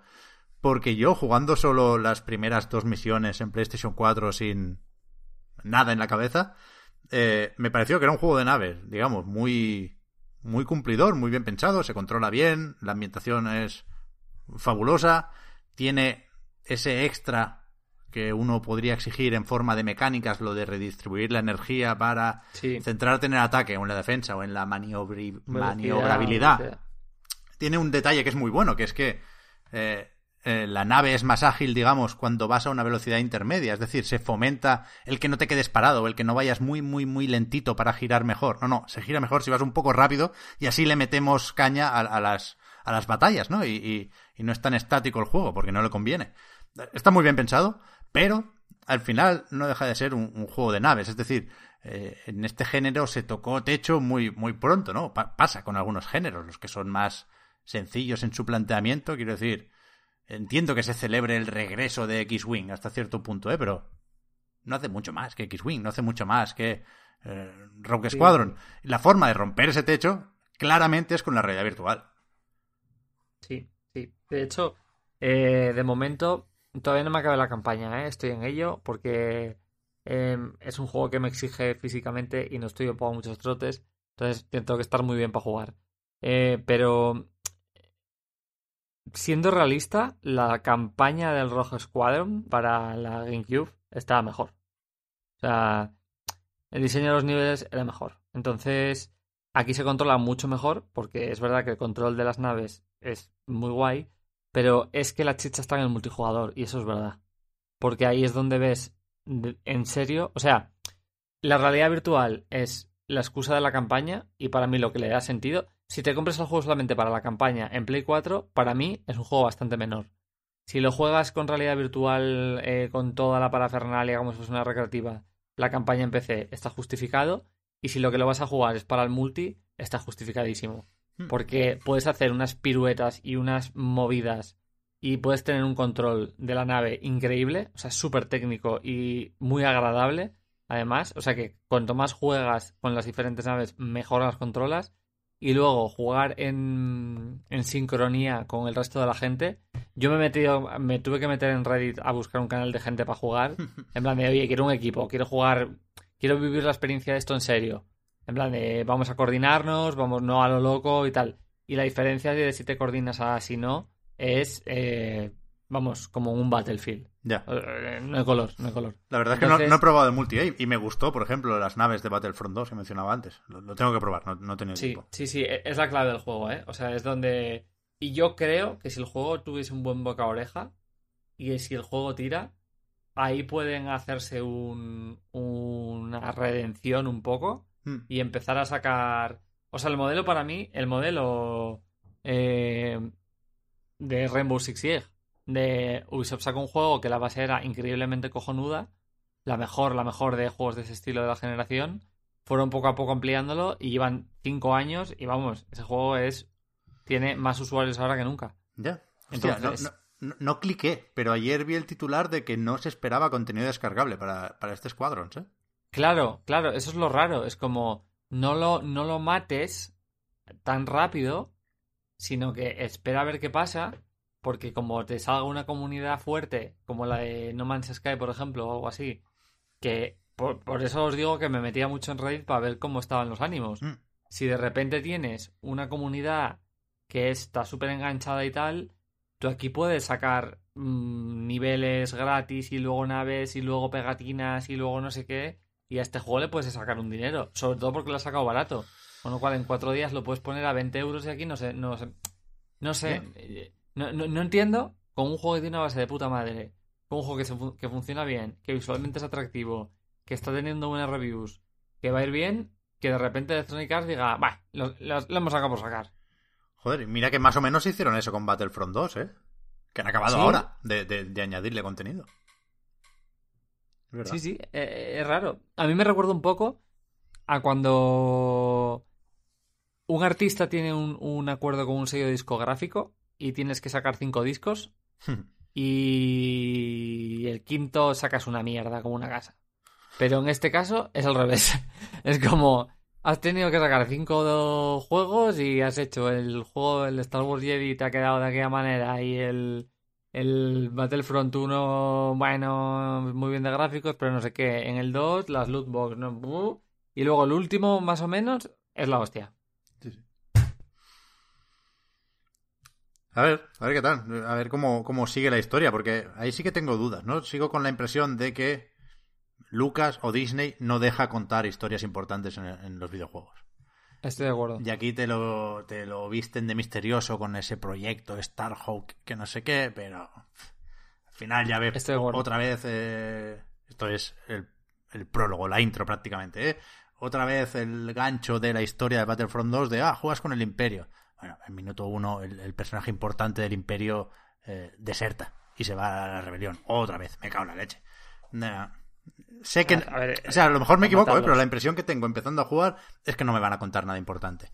Y está No. guay porque ves a los personajes muy de cerca y gráficamente cuando estás en el hangar, que de nuevo es muy realidad virtual porque no te puedes mover siquiera, ¿eh? Solo miras. Pero... Sí. Pero es guay, funciona.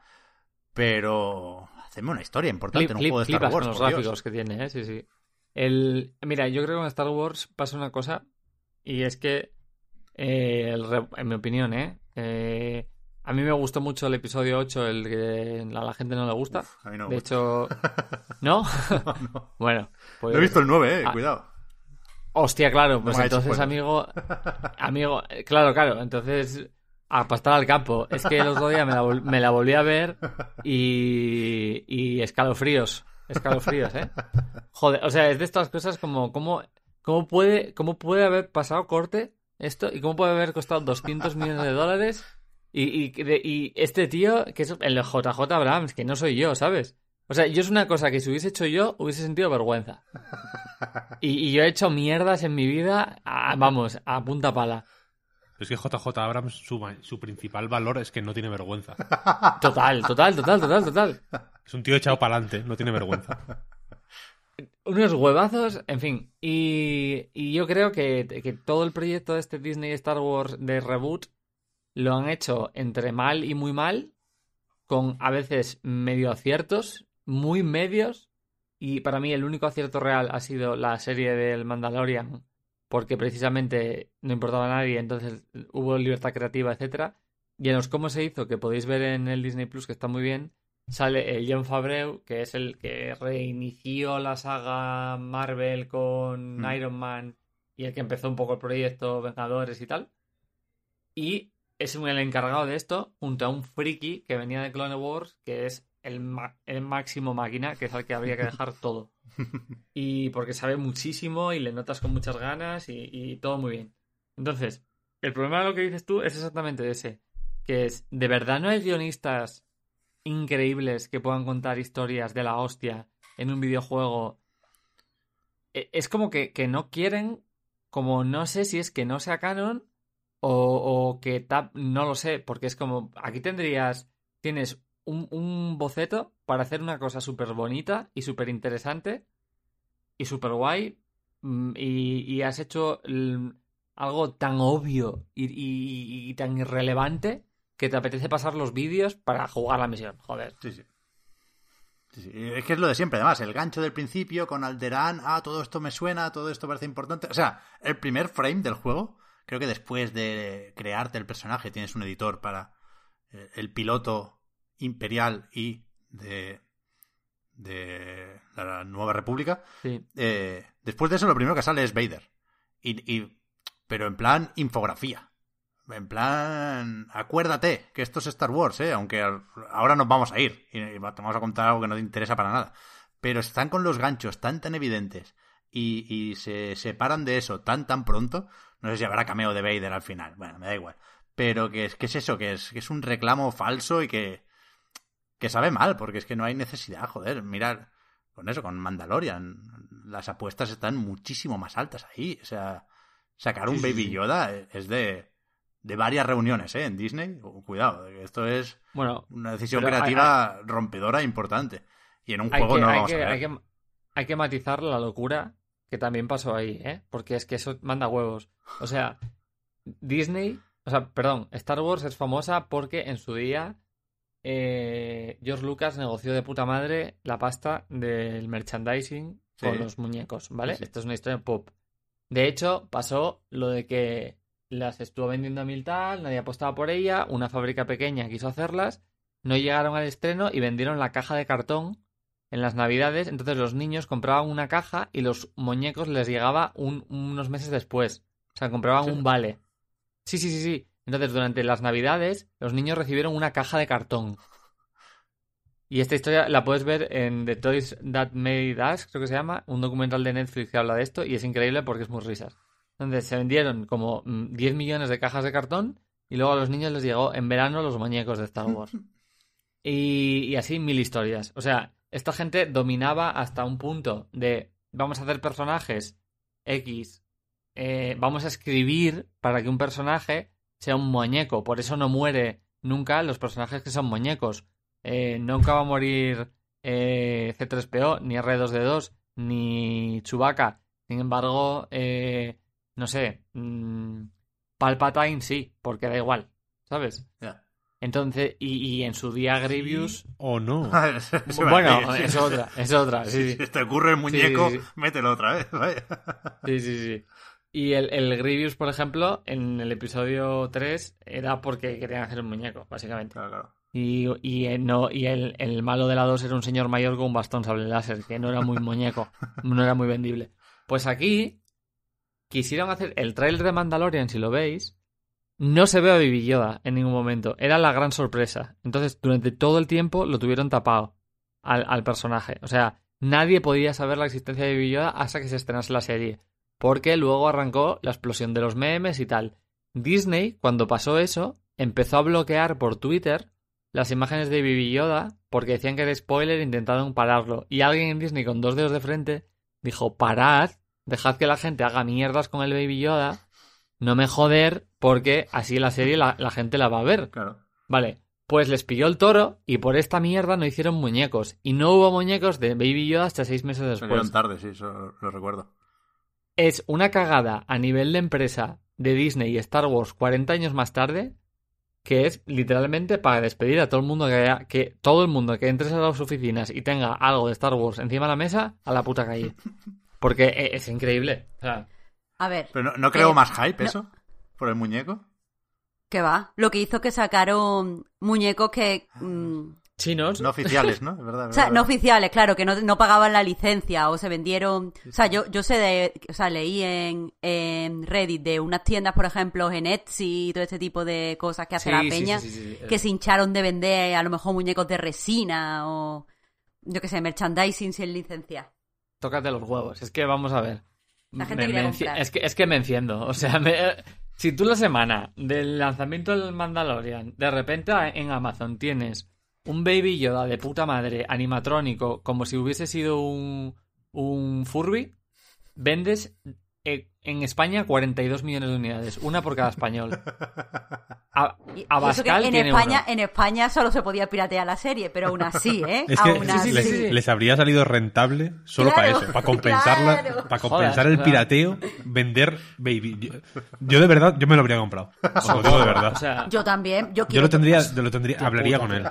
Como, Eh, como es que, Herzog. vamos a ver, vamos hablaría a ver. con Baby Yoda. Le darías besitos, ¿no? Todas las mañanas. Hola, Que te bebé. pusiera la alarma, ¿no? Como, como Siri. Baby Yoda, despiértame a las 7. cuando ves total, así, total.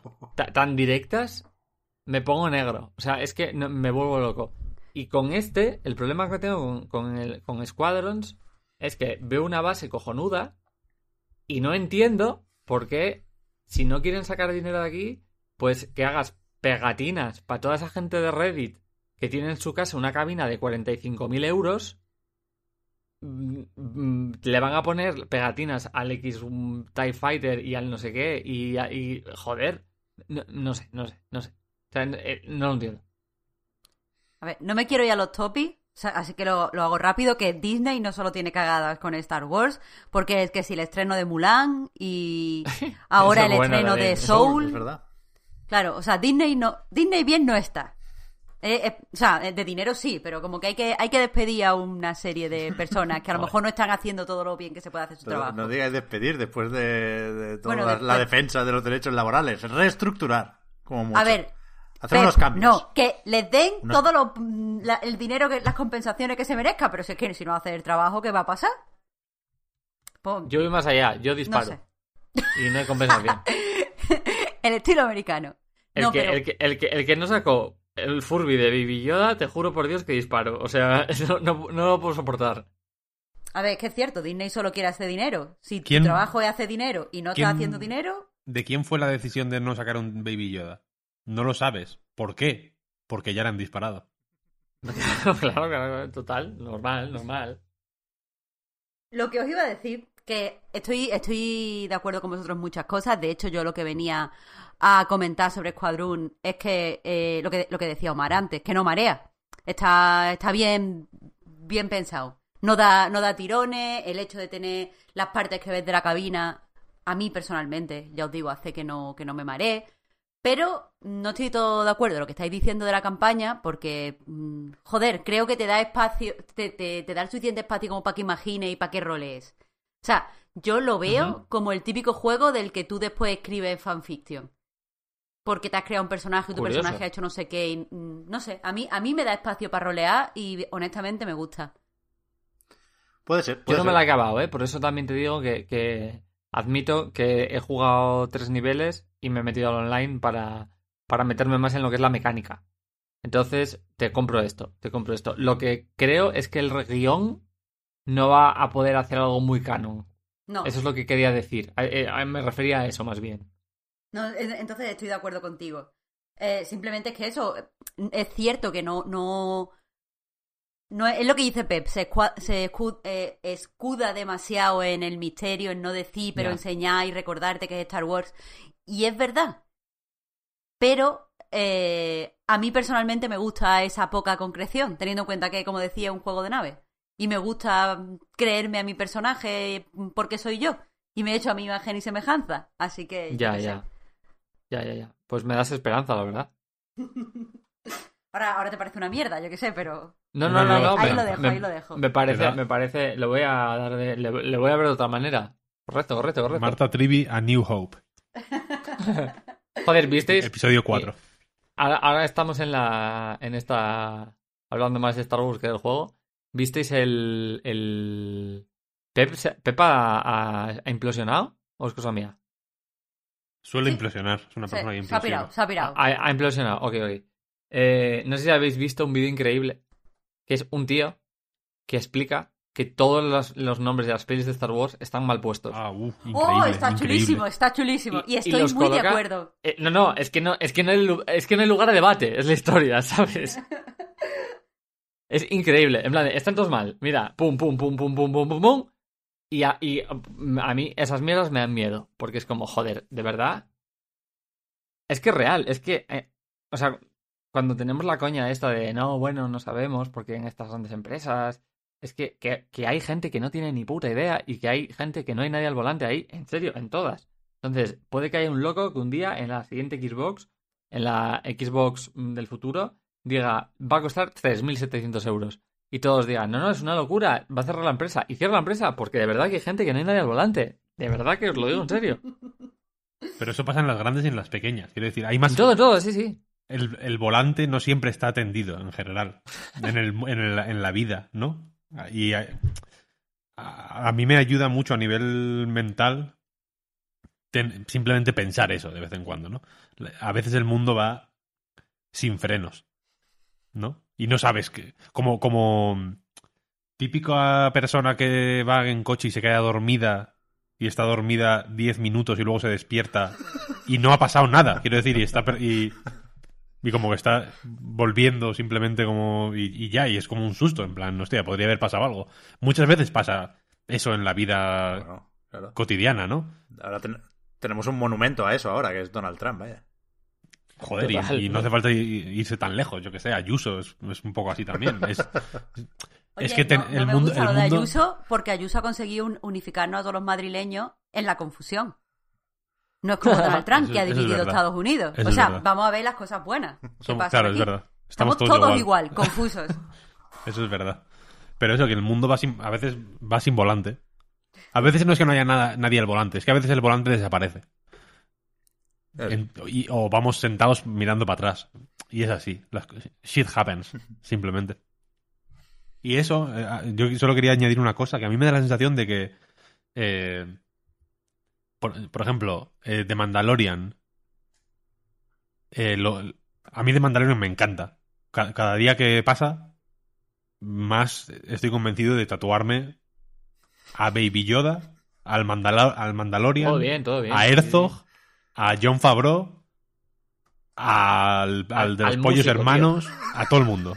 A todo el, Sí, sí, sí. al cast entero. Me encanta porque. eh, ¿Has, vi- has visto el documental de la música? ¿Cómo se dice la no, música? que va, que va. Lo- Te lo- va a, te voy a romper el cerebro. O sea, te va a joder. En cuanto acabes el podcast, lo pones ahora mismo. Quiero verlo. O te dejo de hablar. Empieza El- con una flauta dulce. Hay un tío tocando una flauta. Total, favorito. sí, sí, sí. Tirando todas las cosas de la grabación del podcast. ¡Una flauta Hace- A mí la flauta es muy seria. ¿eh? dulce! ya, ya lo y, sé. y- y- y toca una flauta, y, pero antes de decir hola, ¿eh? Y dice: Star Wars a partir de ahora es esto. Y a tomar por culo, porque la música es rarísima en Mandalorian. Y han contratado a un tío que hacía música muy rara, que es, no sé si es de Noruega. Yo creo no. es, nor- es noruego, ¿no? O, o sueco Sí, o algo o- así. Algo así, sí. Y el tío va con un puto look. O sea, llevarías todo su armario como de hippie colores mm, psicodélicos LSD increíble. Y usa instrumentos rarísimos. Y básicamente al hombre es como a mí me da asco la música de Star Wars de, de esta de John Williams, que es toda igual en todas las pelis. No. Hay que hacer música como si fuese del oeste. Y con sintetizadores y con bajos. Y, y es que está todo bien hecho, coño, en, en Mandalorian. Por eso, Porque porque... es- y, y- y el- y la serie en sí, que sea una serie en la que en cierto momento hay un personaje que dice literalmente que es mejor educar a un niño con refuerzos positivos que castigándoles, Sí, porque sí. ocurre, quiero decir, las palabras refuerzo positivo se dicen en The Mandalorian, que es, me parece muy fuerte. Yo creo que ese nivel de confianza con creativa, por así decirlo. Eh, entiendo que John Favreau es una persona súper importante y que, y que ha estado décadas labrándose su pues un estatus ¿no? en el mundo del show business y que entiendo que al final pues bueno le, le dan más manga ancha por ser él ¿no? pero yo no, no sé DICE llevan también 20 años ¿no? o 30 años haciendo juegos pero la cosa es que en videojuegos a mí me da la sensación de que no hay confianza en que sea posible una, una falta de confianza mm, ganada a pulso, ¿eh? Mm, eh, eh, matizo. No hay, no hay confianza en que se pueda hacer nada más interesante que eh, un pium pium de naves o de o, o una como lo decía el abogado este de, o sea, el fiscal este de Hawái, eh, una máquina tragaperras temática de Star Wars y entonces simplemente no ni, entra en ni entra en el debate la posibilidad de hacer que que, que, que un videojuego de Star Wars tenga un papel más o menos importante en el universo Star Wars. Porque de Mandalorian, quiero decir, tampoco es canon nivel. Si no ves de Mandalorian, Ya, ya, ya. no entiendes la historia de Han Solo. Es una cosa que ocurre a tomar por el culo en espacio y en tiempo Claro. y no- que no sale ningún personaje ni medianamente famoso. Baby Yoda puede ser un guiño, pero tampoco tiene ninguna relación con Luke Skywalker ni con Han Solo. No, no recuerdo ahora mismo, pero creo que no salen ni sables láser. O sea, no... Sí, sí, sí, sí, sí. De hecho, de hecho, eso sí que es cuando. Aquí ya me pongo un poco intenso.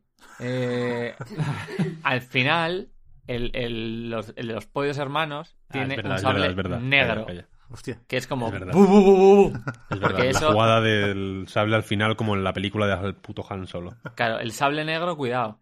Entonces, eh, eso, los megapajeros como en Roque de Star Wars, casi le dan patatús porque al parecer es como, pues, la Virgen.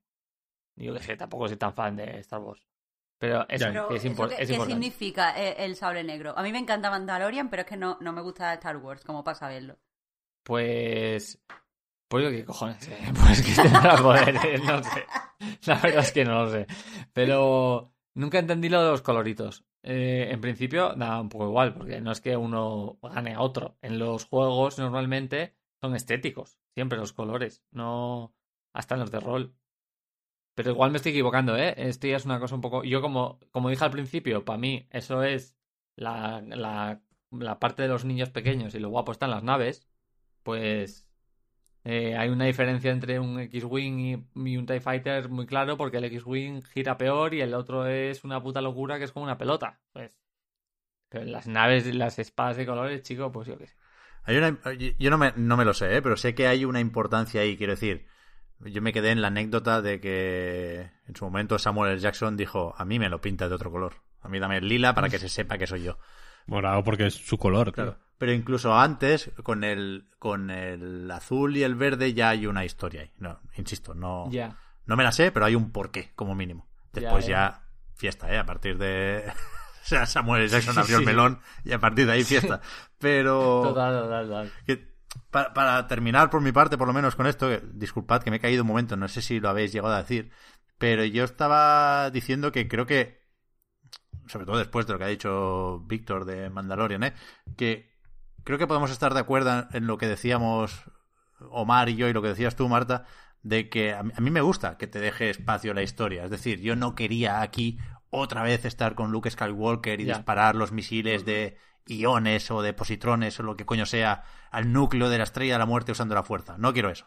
Pero, Sí, sí. por un lado, creo que es incómoda la sensación de que las apuestas están muy bajas, que no va a pasar nada que se comente más allá de el Reddit de Star Wars o de la prensa especializada de videojuegos. Y, y por otro lado, me jode lo del lo del gancho que decía, porque es que no pueden renunciar a Darth Vader, no pueden renunciar a Alderaan, eh, cuando a veces es lo mejor que se puede hacer. Si, quiero decir, si no vas a cambiar el canon, porque está ahí y es más o menos inamovible y van quedando pocos huecos entre películas, pues eso, vete lejos. Vete como Mandalorian o como hicieron con Knights of the Old Republic. Que libertad creativa total y, y así le salió. Que, que el gancho limita mucho, joder, que no. Que tienes películas delante, detrás, arriba y abajo. O sea, no, no te puedes mover. Es que no puede pasar nada. No puede pasar nada. Y ya lo sabes al empezar. Que Kotor es el, el ejemplo perfecto. Claro. De hecho, de, de, de lo, de lo que tenían que haber hecho. En vez de hacer el puto Battlefront, que fue un machetazo para Electronic Arts, para Star Wars, para, para Lucasfilm, para todo el mundo.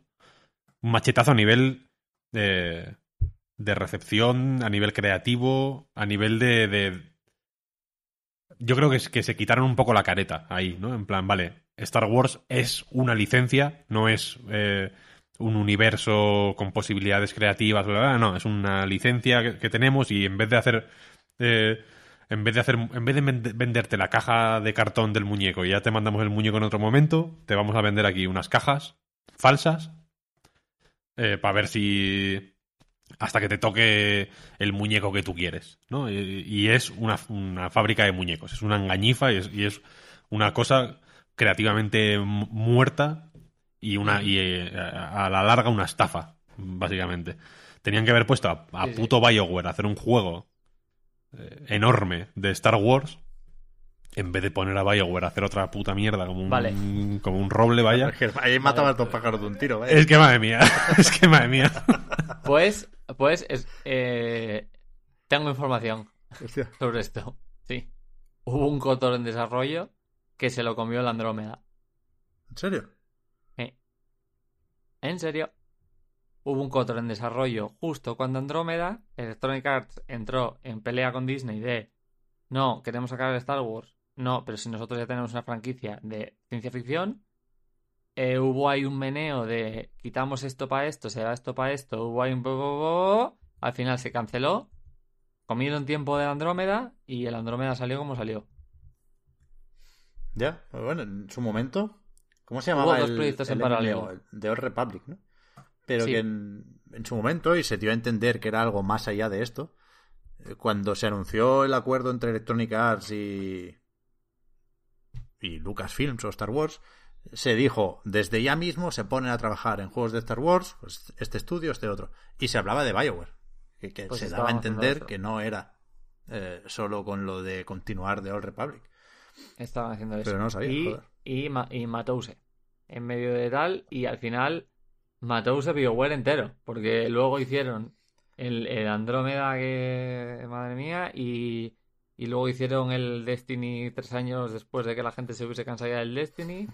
Y luego, y ahora ya están. Yo creo que están haciendo el Mario Kart. Ahora mismo. el, Ma- el Mario Kart del, del Mass Effect. Como ceguero, Pep, ¿tú qué opinas del juego de Sonic que hizo BioWare? Hostia, es verdad. Lo jugué muy poco. Me Lo jugué muy poco. Y es que en, en DS no, no estaba cómodo jugando. ¿Cómo era? No sé qué. Brotherhood, Dark. Sí, Dark Brotherhood. Era que vaya nombre puta también, madre. ¿eh? Es, una, una invitación curiosa. No, no me pareció mal, ¿eh? No, no me pareció un sacrilegio ni nada. De hecho, creo que estaba más o menos bien. Lo, lo poco que jugué de presentación me parecía guay. Es de. Quiero decir, si hay una saga con la que no se ha tenido especial cariño, podemos decirlo así, históricamente es con Sonic. O sea, le, le han metido metralletas al, al, al, al Shadow. Sí, sí, yo estoy a favor de, de, de Sonic Chronicles. ¿Ese cuál es? Ese, ese. Sonic Chronicles lo, lo he buscado. Ah. Dos puntos de Dark Vale. Brotherhood. Vale, vale, sí, sí, sí. puto nombre, Eh, eh, eh, eso es digno, eso es digno. Eso estaba bien. Pero luego el Sonic Boom, o sea, se hizo el, el último, el de la, el de la Switch, es para morir. O sea, pa- pa- pero para morir y para otro, para otro, otro juego de no, no despedir, de, de matar a todos los del estudio y, y ala, otra cosa. Cuidado que Víctor es Yo soy defensor fan. de Sonic Forces, ¿eh? Joder, por favor. Por favor, en serio. O sea, que Sí que es verdad esto que hay es otra Sonic. cosa. O sea, yo entendía a que no Víctor se- en su momento, ¿eh? Hay, hay Sonics que en la superficie son muy malos. Sonic Forces lo es. Pero, si te pones a acabar, acabar, acabar, llegas al, a la- al- al estrato, digamos, competitivo y ahí te sorprende. Este, No este es. Sí, o sea, es que es un, es un arcade de hacer, de hacer buenos, buenas puntuaciones, buenos tiempos. Es un juego que está pensado para eso, como una recreativa de Sega. Lo único que, claro, el juego es. Joder. Tienes que masticarlo bien. Desde luego.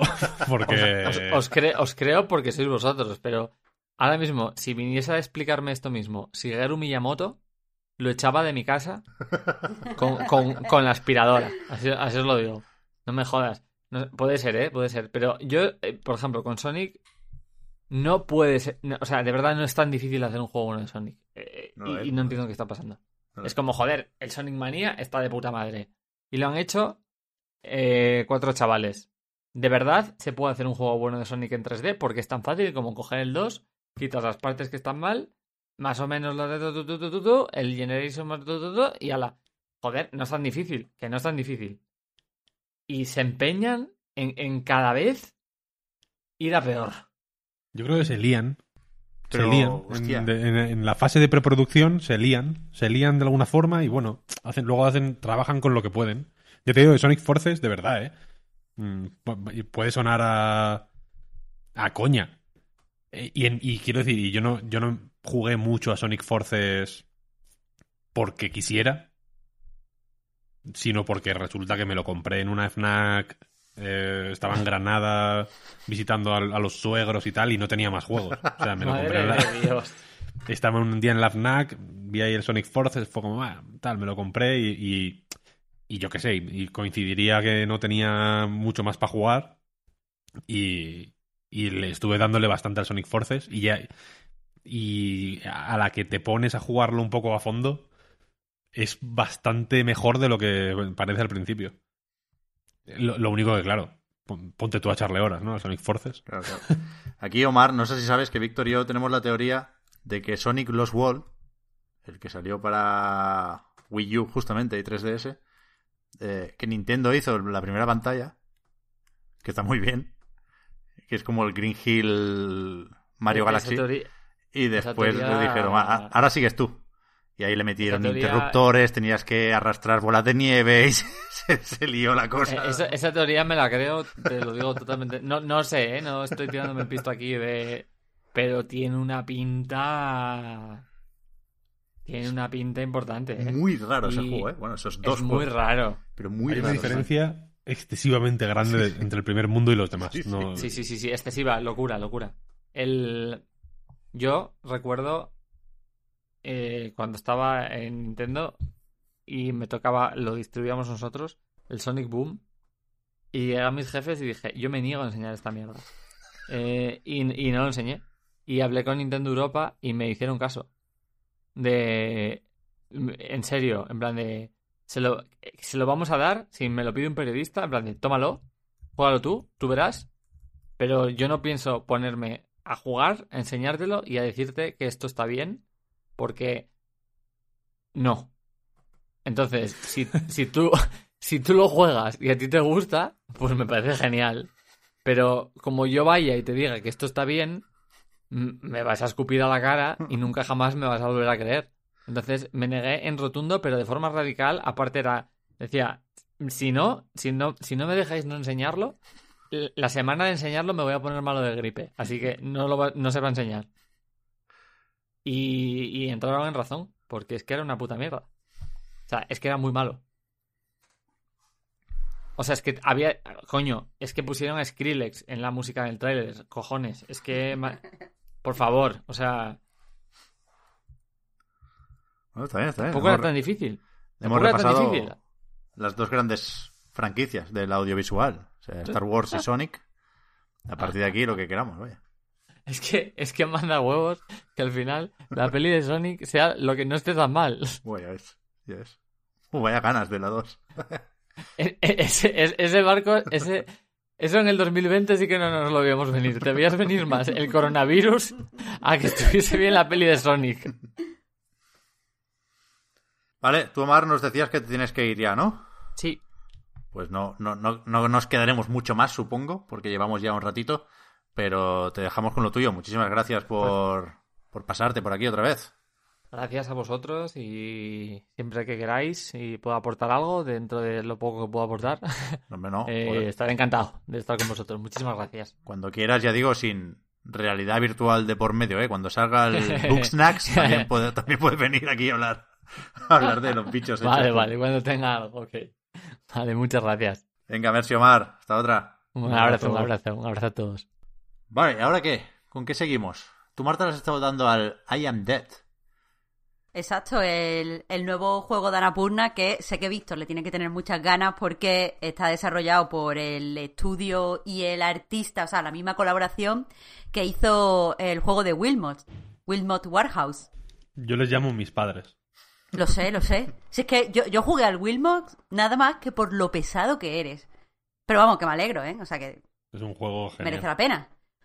Eh, y bueno, eso, es está, eh, han hecho una nueva colaboración eh, que está eh, pues publicado por, por, por eso, por Annapurna, como decía. Y es un juego eh, que ha sali- ha salido para PC, ha salido también para, para Switch. Yo lo he jugado en Switch. Que, que bueno, va sobre un, fantasma, un hombre que acaba de morir. Era el conservador en un, en un museo de una pequeñísima isla. que, eh, bueno, es un fantasma ahora que deambula por la isla y que descubre que puede, pues, eh, tiene, tiene como un poder fantasmagórico por el que puede ver el interior de los objetos. O sea, ve, los objetos como, como por capas. Entra, entra en el objeto y se va, y va viendo todas las capas que lo conforman.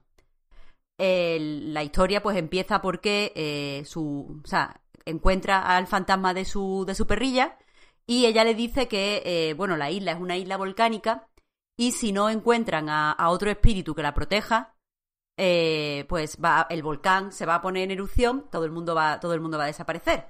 Entonces, aquí el juego hace una cosa que me gusta mucho, que dice lo que todos pensamos. Pregunta el protagonista, que se llama Morris. Bueno, ¿y no puedo ser yo ese espíritu protector? Y entonces pues le dice Sparky, la perrilla. Eh, no, mira, tiene que ser un fantasma que haya muerto hace unos años concretos y aquí solo tenemos cinco candidatos. Entonces, el juego básicamente va de encontrar a esos cinco candidatos a partir de, de los recuerdos que la gente tiene de ellos y de los objetos, eh, los mementos que dejaron atrás después de su muerte, hablar con estos fantasmas a ver si pueden ser, eh, bueno, hacer que se hagan corpóreos, hablar con ellos a ver si pueden ser el, el espíritu este que guarda la isla y continuar si te dicen que no, básicamente. Es un juego sencillo, es cortito, pero es eh, pues un, juego con mucho encanto. Eh, el, eh, y ya, ya entro luego en todos los detallitos que hay por descubrir, pero a mí una cosa que, que hizo que me, me enamorara del juego desde el principio es que, y no, no sé cuánta gente valorará esto, pero es que el protagonista es una buena persona. O sea, es, es un hombre encantador. Empieza la, historia y está paseando por la playa y, la forma, la, sencillez con la que se expresa, a mí me puso totalmente de su parte y, y me hizo pensar que tenemos pocos protagonistas así en, en videojuegos. Básicamente el fantasma va paseando y va pensando, hay que ver, me encanta esta playa. Es la mejor playa del mundo, es la mejor isla del mundo y solo podría ser mejor si me acompañara mi perra, a la que he hecho mucho de menos. Y esa, esa escena, que es súper breve, te pone ya en, en la mente de, de este hombre bueno que está enamorado de su, no sé, de su estilo de vida y de su pueblo y de sus vecinos. Y a partir de ese momento, cada vez que vemos los recuerdos y vamos viendo a los diferentes, a los cinco personajes que tenemos que encontrar para, para ver quién va a ser el protector de la isla, todo lo vemos con esa aura de bondad que tiene este hombre, que además ha dedicado toda su vida a recopilar información en su museo sobre la historia de este pueblo. Eh, y, eso le ha hecho pues, pues aislarse, o sea, como tener mucho conocimiento de, la isla, pero a la vez aislarse porque estaba inmerso en su, en su trabajo. Y, este, este encanto está a todos los niveles en la narrativa del juego y es súper agradable, porque normalmente pues hay muchos personajes irónicos, muchos personajes que te van a hacer los chistecitos, en, en otros juegos quiero decir. Eh, hay mucho personaje cínico, pero este, este personaje abiertamente mm, bueno y abiertamente, o sea, con, con esa, esa sencillez tan cálida, la verdad es que, que es algo que hace que entre rápidamente en la historia. Pero vamos, el juego, eh, al fin y al cabo, lo mueven la- las mecánicas, que como digo, la principal es poder explorar los objetos y, descubrir qué tienen dentro. Eh, el juego, evidentemente, todo lo. O sea, nos presenta como un escenario grande que nosotros podemos descomponer seleccionándolo en dioramas mucho más pequeños. Por ejemplo, el primer personaje que tenemos que, que descubrir o al que tenemos que interrogar es un farero que también era profesor de yoga en un faro. En el faro hacía como sus retiros de yoga. Entonces, básicamente nos presenta el faro completo, podemos ir subiendo niveles o bajando niveles y eh, cada nivel tiene, eh, eh, o sea, cada piso del faro se puede descomponer en varias habitaciones y cada una de esas habitaciones en dioramas pequeñitos.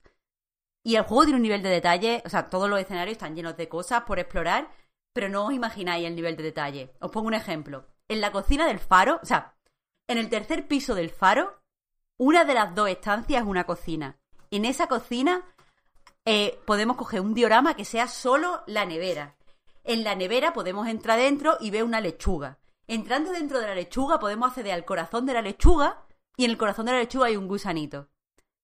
Ese gusanito no vale para nada. O sea, no tiene nada que ver con la historia. Y ahí está. O sea, hay, hay un montón de cosas por descubrir. Yo, de hecho, cuando vi esto del gusanito, lo primero que pensé es, esto a Víctor le gusta. Eh, y, y, y voy a ver si se mantiene en todo el juego. Y se mantiene. Me vuelven loco esas cosas. Me encanta. Lo sé, lo sé. Me acuerdo de cuando hablamos de Pokémon o, o de Animal Crossing también, Víctor, que te flipaba todos los detallitos que hay en las casas, todas las cosas de decoración. Pues aquí eso es al, máximo exponente. Hay otro diorama en el que podemos ver un árbol que está lleno de casas de pájaros. Es un, como una de esto artístico. Bueno, podemos ver todas las casas de pájaros por dentro. Podemos ver los que tienen huevos y mirar dentro del huevo. Eh, podemos, no sé, es, es, un nivel de detalle flipante. Eh, que, bueno, o, o, mejor aún, hay, hay. Es que yo, yo lo estaba jugando y no me lo creía, os lo prometo. Hay un diorama donde en cierto momento una cosa que puedes seleccionar es polvo en el suelo. Seleccionas el polvo, entras dentro del polvo y es una madriguera de un conejo entonces hay varios niveles dentro de esa madriguera y en uno hay conejitos chicos, en otro hay pues cositas que ha robado el conejo, una zanahoria, trocitos de comida y lo puedes ver todo. Es flipante. Eh, y, a la vez es absolutamente encantador porque de verdad te mete en pues en, en, en, la belleza que te describía el protagonista al principio de, esa isla. Eh, por supuesto, eh, o sea, para, para invocar a, a, los fantasmas con los que tenemos que hablar, necesitamos encontrar cinco recuerdos. Los recuerdos, o sea, vemos de vez en cuando a personajes en estos escenarios que tienen como una burbujas de pensamiento, pues esos pensamientos se pueden explorar y en esos pensamientos descubrimos cuál es el objeto que tenemos que buscar en el escenario. Una vez encontramos ese objeto, pues tenemos que buscar el siguiente. Cuando son cinco, como os digo, podemos invocar a, este espíritu. Pero claro, supongo que porque el juego, eh, los creadores no querían que, que, nos perdiéramos tantos detalles o que nos dejáramos arrastrar por la historia y no, bueno, hubieran hecho un gran esfuerzo a lo mejor para que solo lo apreciaran unos cuantos, introducen varios sistemas eh, para, para hacernos revisionar los escenarios. Y hay algunos que están mejor que otros. Por ejemplo, en cierto momento te hablan de una criatura que se llaman Gren creo, creo que se pronuncia así, lo que digo, que son como unos duendecitos que le traen suerte. Eh, pues la, la, perra que te acompaña, eh, Sparky, puede oler a esas criaturas. De vez en cuando entras en un diorama y te dice, oh, huelo que aquí hay uno. Y entonces te ponen como un, un dibujo, así como abstracto, de en qué posición y en qué corte necesitas eh, poner el objeto en cuestión para encontrar a, esta, a este bichito. Entonces está, está guay, no es, no es, excesivamente difícil, es un juego muy sencillo que además mm, va todo el tiempo dirigido, no hay ninguna dificultad. Eh, pero eso básicamente pues ves el corte, tienes que intuir qué objeto es, lo tienes que poner en la misma posición que te enseña el ejemplo y tienes que avanzar hasta quedarte en la posición correcta. Y entonces salen estos bichitos. Hay como 10, mm, 12 bichitos por, por escenario y tienes que ir buscando, es para que prestes atención a todos los dioramas más allá de, de los personajes. Pero después hay una especie de reto que a mí personalmente no, no, me gustan tanto. No los voy a describir porque si describo uno, doy la solución. Básicamente te encuentras un personaje que te pide un objeto. Eh, y tienes que pues pensar dónde has podido verlo, o dónde pegan, y ahí buscarlo. Y, y bueno, no, no, no, no es mi, mi cosa favorita del juego. Eh, aparte de, de, este nivel de detalle, es apasionante cuando te encuentras que eh, los detalles están puestos, o sea, detalles que a veces no tienen nada que ver, como os digo, están puestos al servicio de la narrativa. O sea, hay cierto personaje que te dicen que fue veterano en el ejército, y si miras sus zapatos y haces, o sea, y pones el zapato izquierdo delante y haces zoom desde un lado específico, puedes ver que en el tacón del zapato tenía escondido una brújula y un mapa porque nunca había dejado del todo de pensar como un militar. Y honestamente, me vuela la cabeza. Me vuela la cabeza. Eh, ¿Estás entendiendo en directo, Marta, por qué me gusta el cine de Wes Anderson? No, no entiendo por qué sí, te gusta sí, sí, sí, el sí, cine sí, de sí, Wes sí. Anderson. Ese, me, me, me lo estoy, me, lo estoy, comprando el juego este ahora mismo, te lo aviso. Haces, bien, ya te ¿Qué digo. versión, es... Víctor? En Switch. Pues ahora voy a decir, a lo mejor tenías que haber esperado a escuchar esto. Eh, Jesus. El juego funciona bien. Está, está muy pulido, no hay ningún error así grave, se ve precioso. Pero no me gustan los controles en Switch. Personalmente.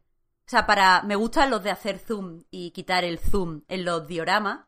Eh, porque utilizan lo- los gatillos, ZL y, ZR. Pero para desplazarte por, lo- por los escenarios, eh, utilizas los mm, Joy-Cons, los stick, vaya. Eh, y el movimiento que tienen me parece antiintuitivo. De estos movimientos que van al revés, lo mueves para un lado y se gira para el contrario. Y como los dioramas son circulares, me molesta, me molesta mucho porque nunca se mueven como yo quiero. Y muchas veces poner la posición con este sistema antiintuitivo, la posición correcta para que te aparezca el muñequito este que estoy diciendo, pues no es tan, tan intuitivo o tan satisfactorio como debería. Pero si eso a ti no te molesta, lo vas a flipar, Víctor, porque todo el tiempo jugando estoy pensando en qué pensarías tú de descubrir este detalle tan mágico que, que he encontrado en cierto sitio. Es que son la hostia estos, estos dos fulanos, ¿eh? Porque el, el Wilmot Warehouse es pavos. un, es un poco así también, en realidad, de Sí. eh, reto mínimo, en realidad, porque tampoco es, no es un juego que, que puedas perder o que sea muy... que esté centrado, que igual es más juego, ¿no? Porque hay retos más específicos y más... y objetivos muy, muy claros y muy directos, pero no castiga nada. Jojokum ya era un poco eso también, en realidad. O sea, que, que llevan mucho tiempo trabajando esta forma de, de diseñar juegos Hmm. que parece que haya, quiero decir, que parece que haya venido Anapurna a pedirles algo así, pero en realidad es un a match made in, in heaven, ¿no? Que se suele decir, porque es lo que publica Anapurna y es lo que estos dos parece que les gusta hacer y que tienen talento para, para hacerlo, vaya. Pero, y, mm, dejando claro que a mí me parece eh, que, se acerca más a mi gusto quizá eh, Wilmot, sí que digo que, que este juego eh, no se ajusta más a Annapurna que los anteriores. Porque me parece muy accesible. Es el típico juego que alguien te dice, oye, a mi novio o a mi novia no le gustan los videojuegos. ¿Qué podría darle para jugar? Esto, literalmente esto. No se puede fallar, no hay castigos, todo el tiempo te está indicando qué hacer, tienes todas las opciones en el lado eh, derecho de la pantalla para que veas qué botones tienes que tocar. Aparte tiene una historia que seguir, que creo que hay muchas personas que no están acostumbradas a jugar a videojuegos, que el problema que tienen es que no saben engancharse, no es la palabra que quiero utilizar, eh, no saben entrar, yo qué sé, en la propuesta eh, si no hay una historia. Aquí hay una historia, además muy bonita, y como os digo, con un personaje que a mí me gusta. A- Así que eso, es un juego que puede disfrutar mm, Peña que lleva jugando un montón de años y gente que va a entrar hoy a jugar a videojuegos y, no tiene ni idea. Así que me parece, por eso, que, aquí el match made, in heaven que decía Víctor eh, es aún match made in heaven de lo que habría sido con otro juego. El eh, Wilmots, ¿quién lo sacaba? Anapurna también. No, creo que no. No ¿Lo sé. sacaban a Purna? Serían ellos mismos, ¿no? ¿En Steam o qué? No lo sé, es que no lo sé, no lo sé. ¿El Loot Rascals? ¿No lo Finji, Finji? Finji. Ah, sí, es cierto, es cierto. Verdad. Loot Rascals, eh, no sé si lo sacó Finji también, ¿eh? Te diré. Pues igual. Con Hollow Ponds. Este. Y que son muy. Hollow Ponds, para. eh, contextualizar. Estoy buscándolo mientras hablo, porque no me acuerdo exactamente cómo se llamaba el. El juego. Joder, ahora se resulta que Hollow Ponds es mm, un millón de cosas. Eh, Loot Rascals, ¿no? Se llamaba el juego. Eso es lo que estaba buscando. El del astronauta sí. Sí, Loot Rascals, que es un juego, es como un roguelike de cartas, ¿no? Una cosa que es, que es muy juego, quiero decir, que es que aparte de incluso en los que son menos juego o, menos tradicionales, como este o como Wilmots, eh, creo que les gusta mucho que, el, que, se- que sea disfrutón, el, me da la sensación, el, que se, que se man- manipularlo, ¿no? Como que, que- que sea una experiencia táctil, Hmm. como, de ju- como de juguete. Y a mí me encanta ese rollo. Y si lo mezclas ya con... Eso, con explorar entornos con la vista, no, no, no explorar entornos de saquearlos de recursos, por así decirlo, sino de mirarlos, simplemente. A mí es una cosa que me, que me vuelve absolutamente loco. El Wolfenstein Young Blood, este, un un juego malísimo por lo demás, eh, tiene un diseño de, de escenarios increíble, Bueno, lo comentamos, ¿no? Que esa parte la hizo Arkane, decían.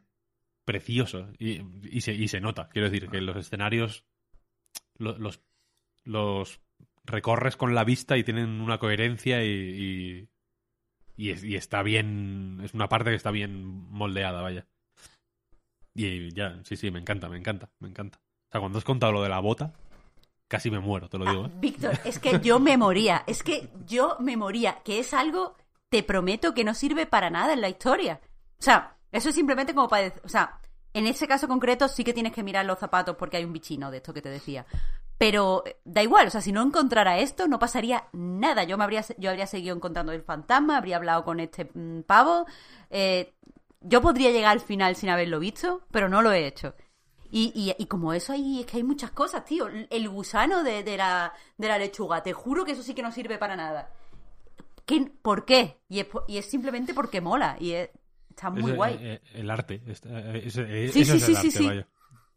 Pero, pero totalmente, totalmente. Eh, y eso, lo- todos los escenarios son muy ricos. Y, y ahora, por ejemplo, que decías la coherencia, hay un nivel, un entorno, que es un jardín donde van artistas. Bueno, pues las obras de arte que están representadas son coherentes entre sí en cuanto a la evolución de un artista. Ya verás lo que quiero decir cuando lo juegues. Qué maravilla. Una maravilla. A ver, es un poco tarde. Es un poco tarde, sí. Dejamos, ¿os parece, Víctor Marta, el Crash? Poca broma, ¿eh? Crash Bandicoot 4. It's About Time. Se ve que está bastante bien. Lo dejamos para la semana que viene, porque habíamos dicho de pegar aquí, lo, lo, lo comento, para dejar constancia y que así no nos podamos liberar la semana que viene, ¿vale? Eh, habíamos dicho de pegarle al, al juego del marsupial un debate sobre el precio de los juegos, ¿no? Porque hemos leído comentarios estos días que decían que, bueno, puede parecer caro este Crash y, y tenemos cuentas pendientes con esos 80 euros que cuestan algunos juegos de, de nueva generación. Siempre, siempre sobrevolamos lo del precio, ¿no? Porque es importante para todos.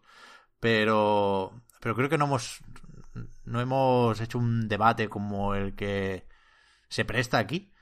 Así que nos, Con, nos guardamos con nombres un... y apellidos. Sí, nos, nos, nos reservamos un tiempo para las dos cosas, ¿eh? Para el análisis del juego de Activision y para ese debatito. Y, y a ver si, si está más tranquila la semana que viene. Y lo metemos ahí. ¿Os parece? Me, me comprometo. Vale. Por lo demás, tenéis el análisis ya en anightgames.com, ¿eh? que, que le has dado fuerte y flojo, Víctor, estos días. It's about time. Joder, yo, yo el precio no, ¿eh? Pero lo de... ¿En qué consola jugaste, Víctor? En PlayStation 4. Pero no tienes la Pro, ¿no? No, yo, yo soy. Soy normal. ¿Tú te crees la que, la que han hecho aquí, tío? Que en, en X y en Pro va a 60 frames. Y en S y en... Hablo de One, ¿eh? En S y en Play 4 va a 30, tío. Sí, lo sé, lo sé. Y no, no, no está confirmado lo de el parche o la versión de nueva generación. Se filtró una calificación por edades que mencionaba Serie X. Ya veremos. Pero, hostia, yo quiero jugarlo a 60, vaya, sabiendo que existe. Quiero decir, si no, si no existiera, ¿no? La Insane Trilogy iba a 30 y mira, nos conformábamos. Pero sabiendo que puede ir a 60, soy el tonto del pueblo que jugando a 30, ¿no? Sí, no, hay, hay que jugarlo a 60, vaya. Claro. Pero bueno, por lo demás, ya digo, hablamos la semana que viene y, y aquí podemos ir recogiendo. Me falta aquello de recordaros que el podcast Reload, igual que anightgames.com, son proyectos que se mantienen gracias a vuestras generosas aportaciones. Eh, a Night Games iba a decir, no. Patreon.com barra a Night Reload para más información. Ahora, eh, los que nos apoyéis en Patreon tenéis un ratito más de podcast en la prórroga. Voy a meter ahí un poco de cucharada, voy a aprovechar para hablar de Genshin Impact, que no quería no quería ensu- ensuciar el podcast con el, con el gachapón, pero tengo algunas historias que contar, están documentadas en, en YouTube con las aventuras de Pepu-kun. Y, y nada, muchas gracias por el apoyo, también a los que nos seguís y nos ayudáis a mejorar sin eh, el patrón. Y gracias también a Omar, a Víctor y a Marta. Hasta la próxima. A ti, Pep. Hasta Hasta luego. Hasta Chao. la próxima.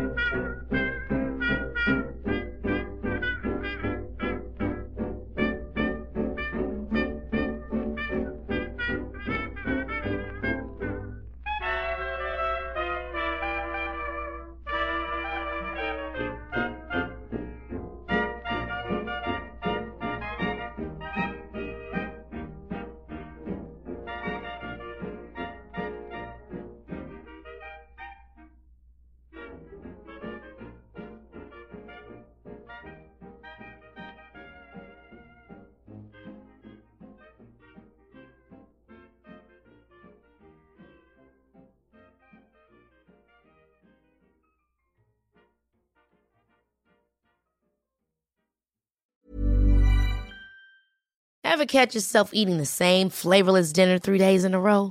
Dreaming of something better? Well, HelloFresh is your guilt-free dream come true, baby. It's me, Kiki Palmer. Let's wake up those taste buds with hot, juicy pecan-crusted chicken or garlic butter shrimp scampi. Mm. Hello Fresh. Stop dreaming of all the delicious possibilities and dig in at HelloFresh.com. Let's get this dinner party started.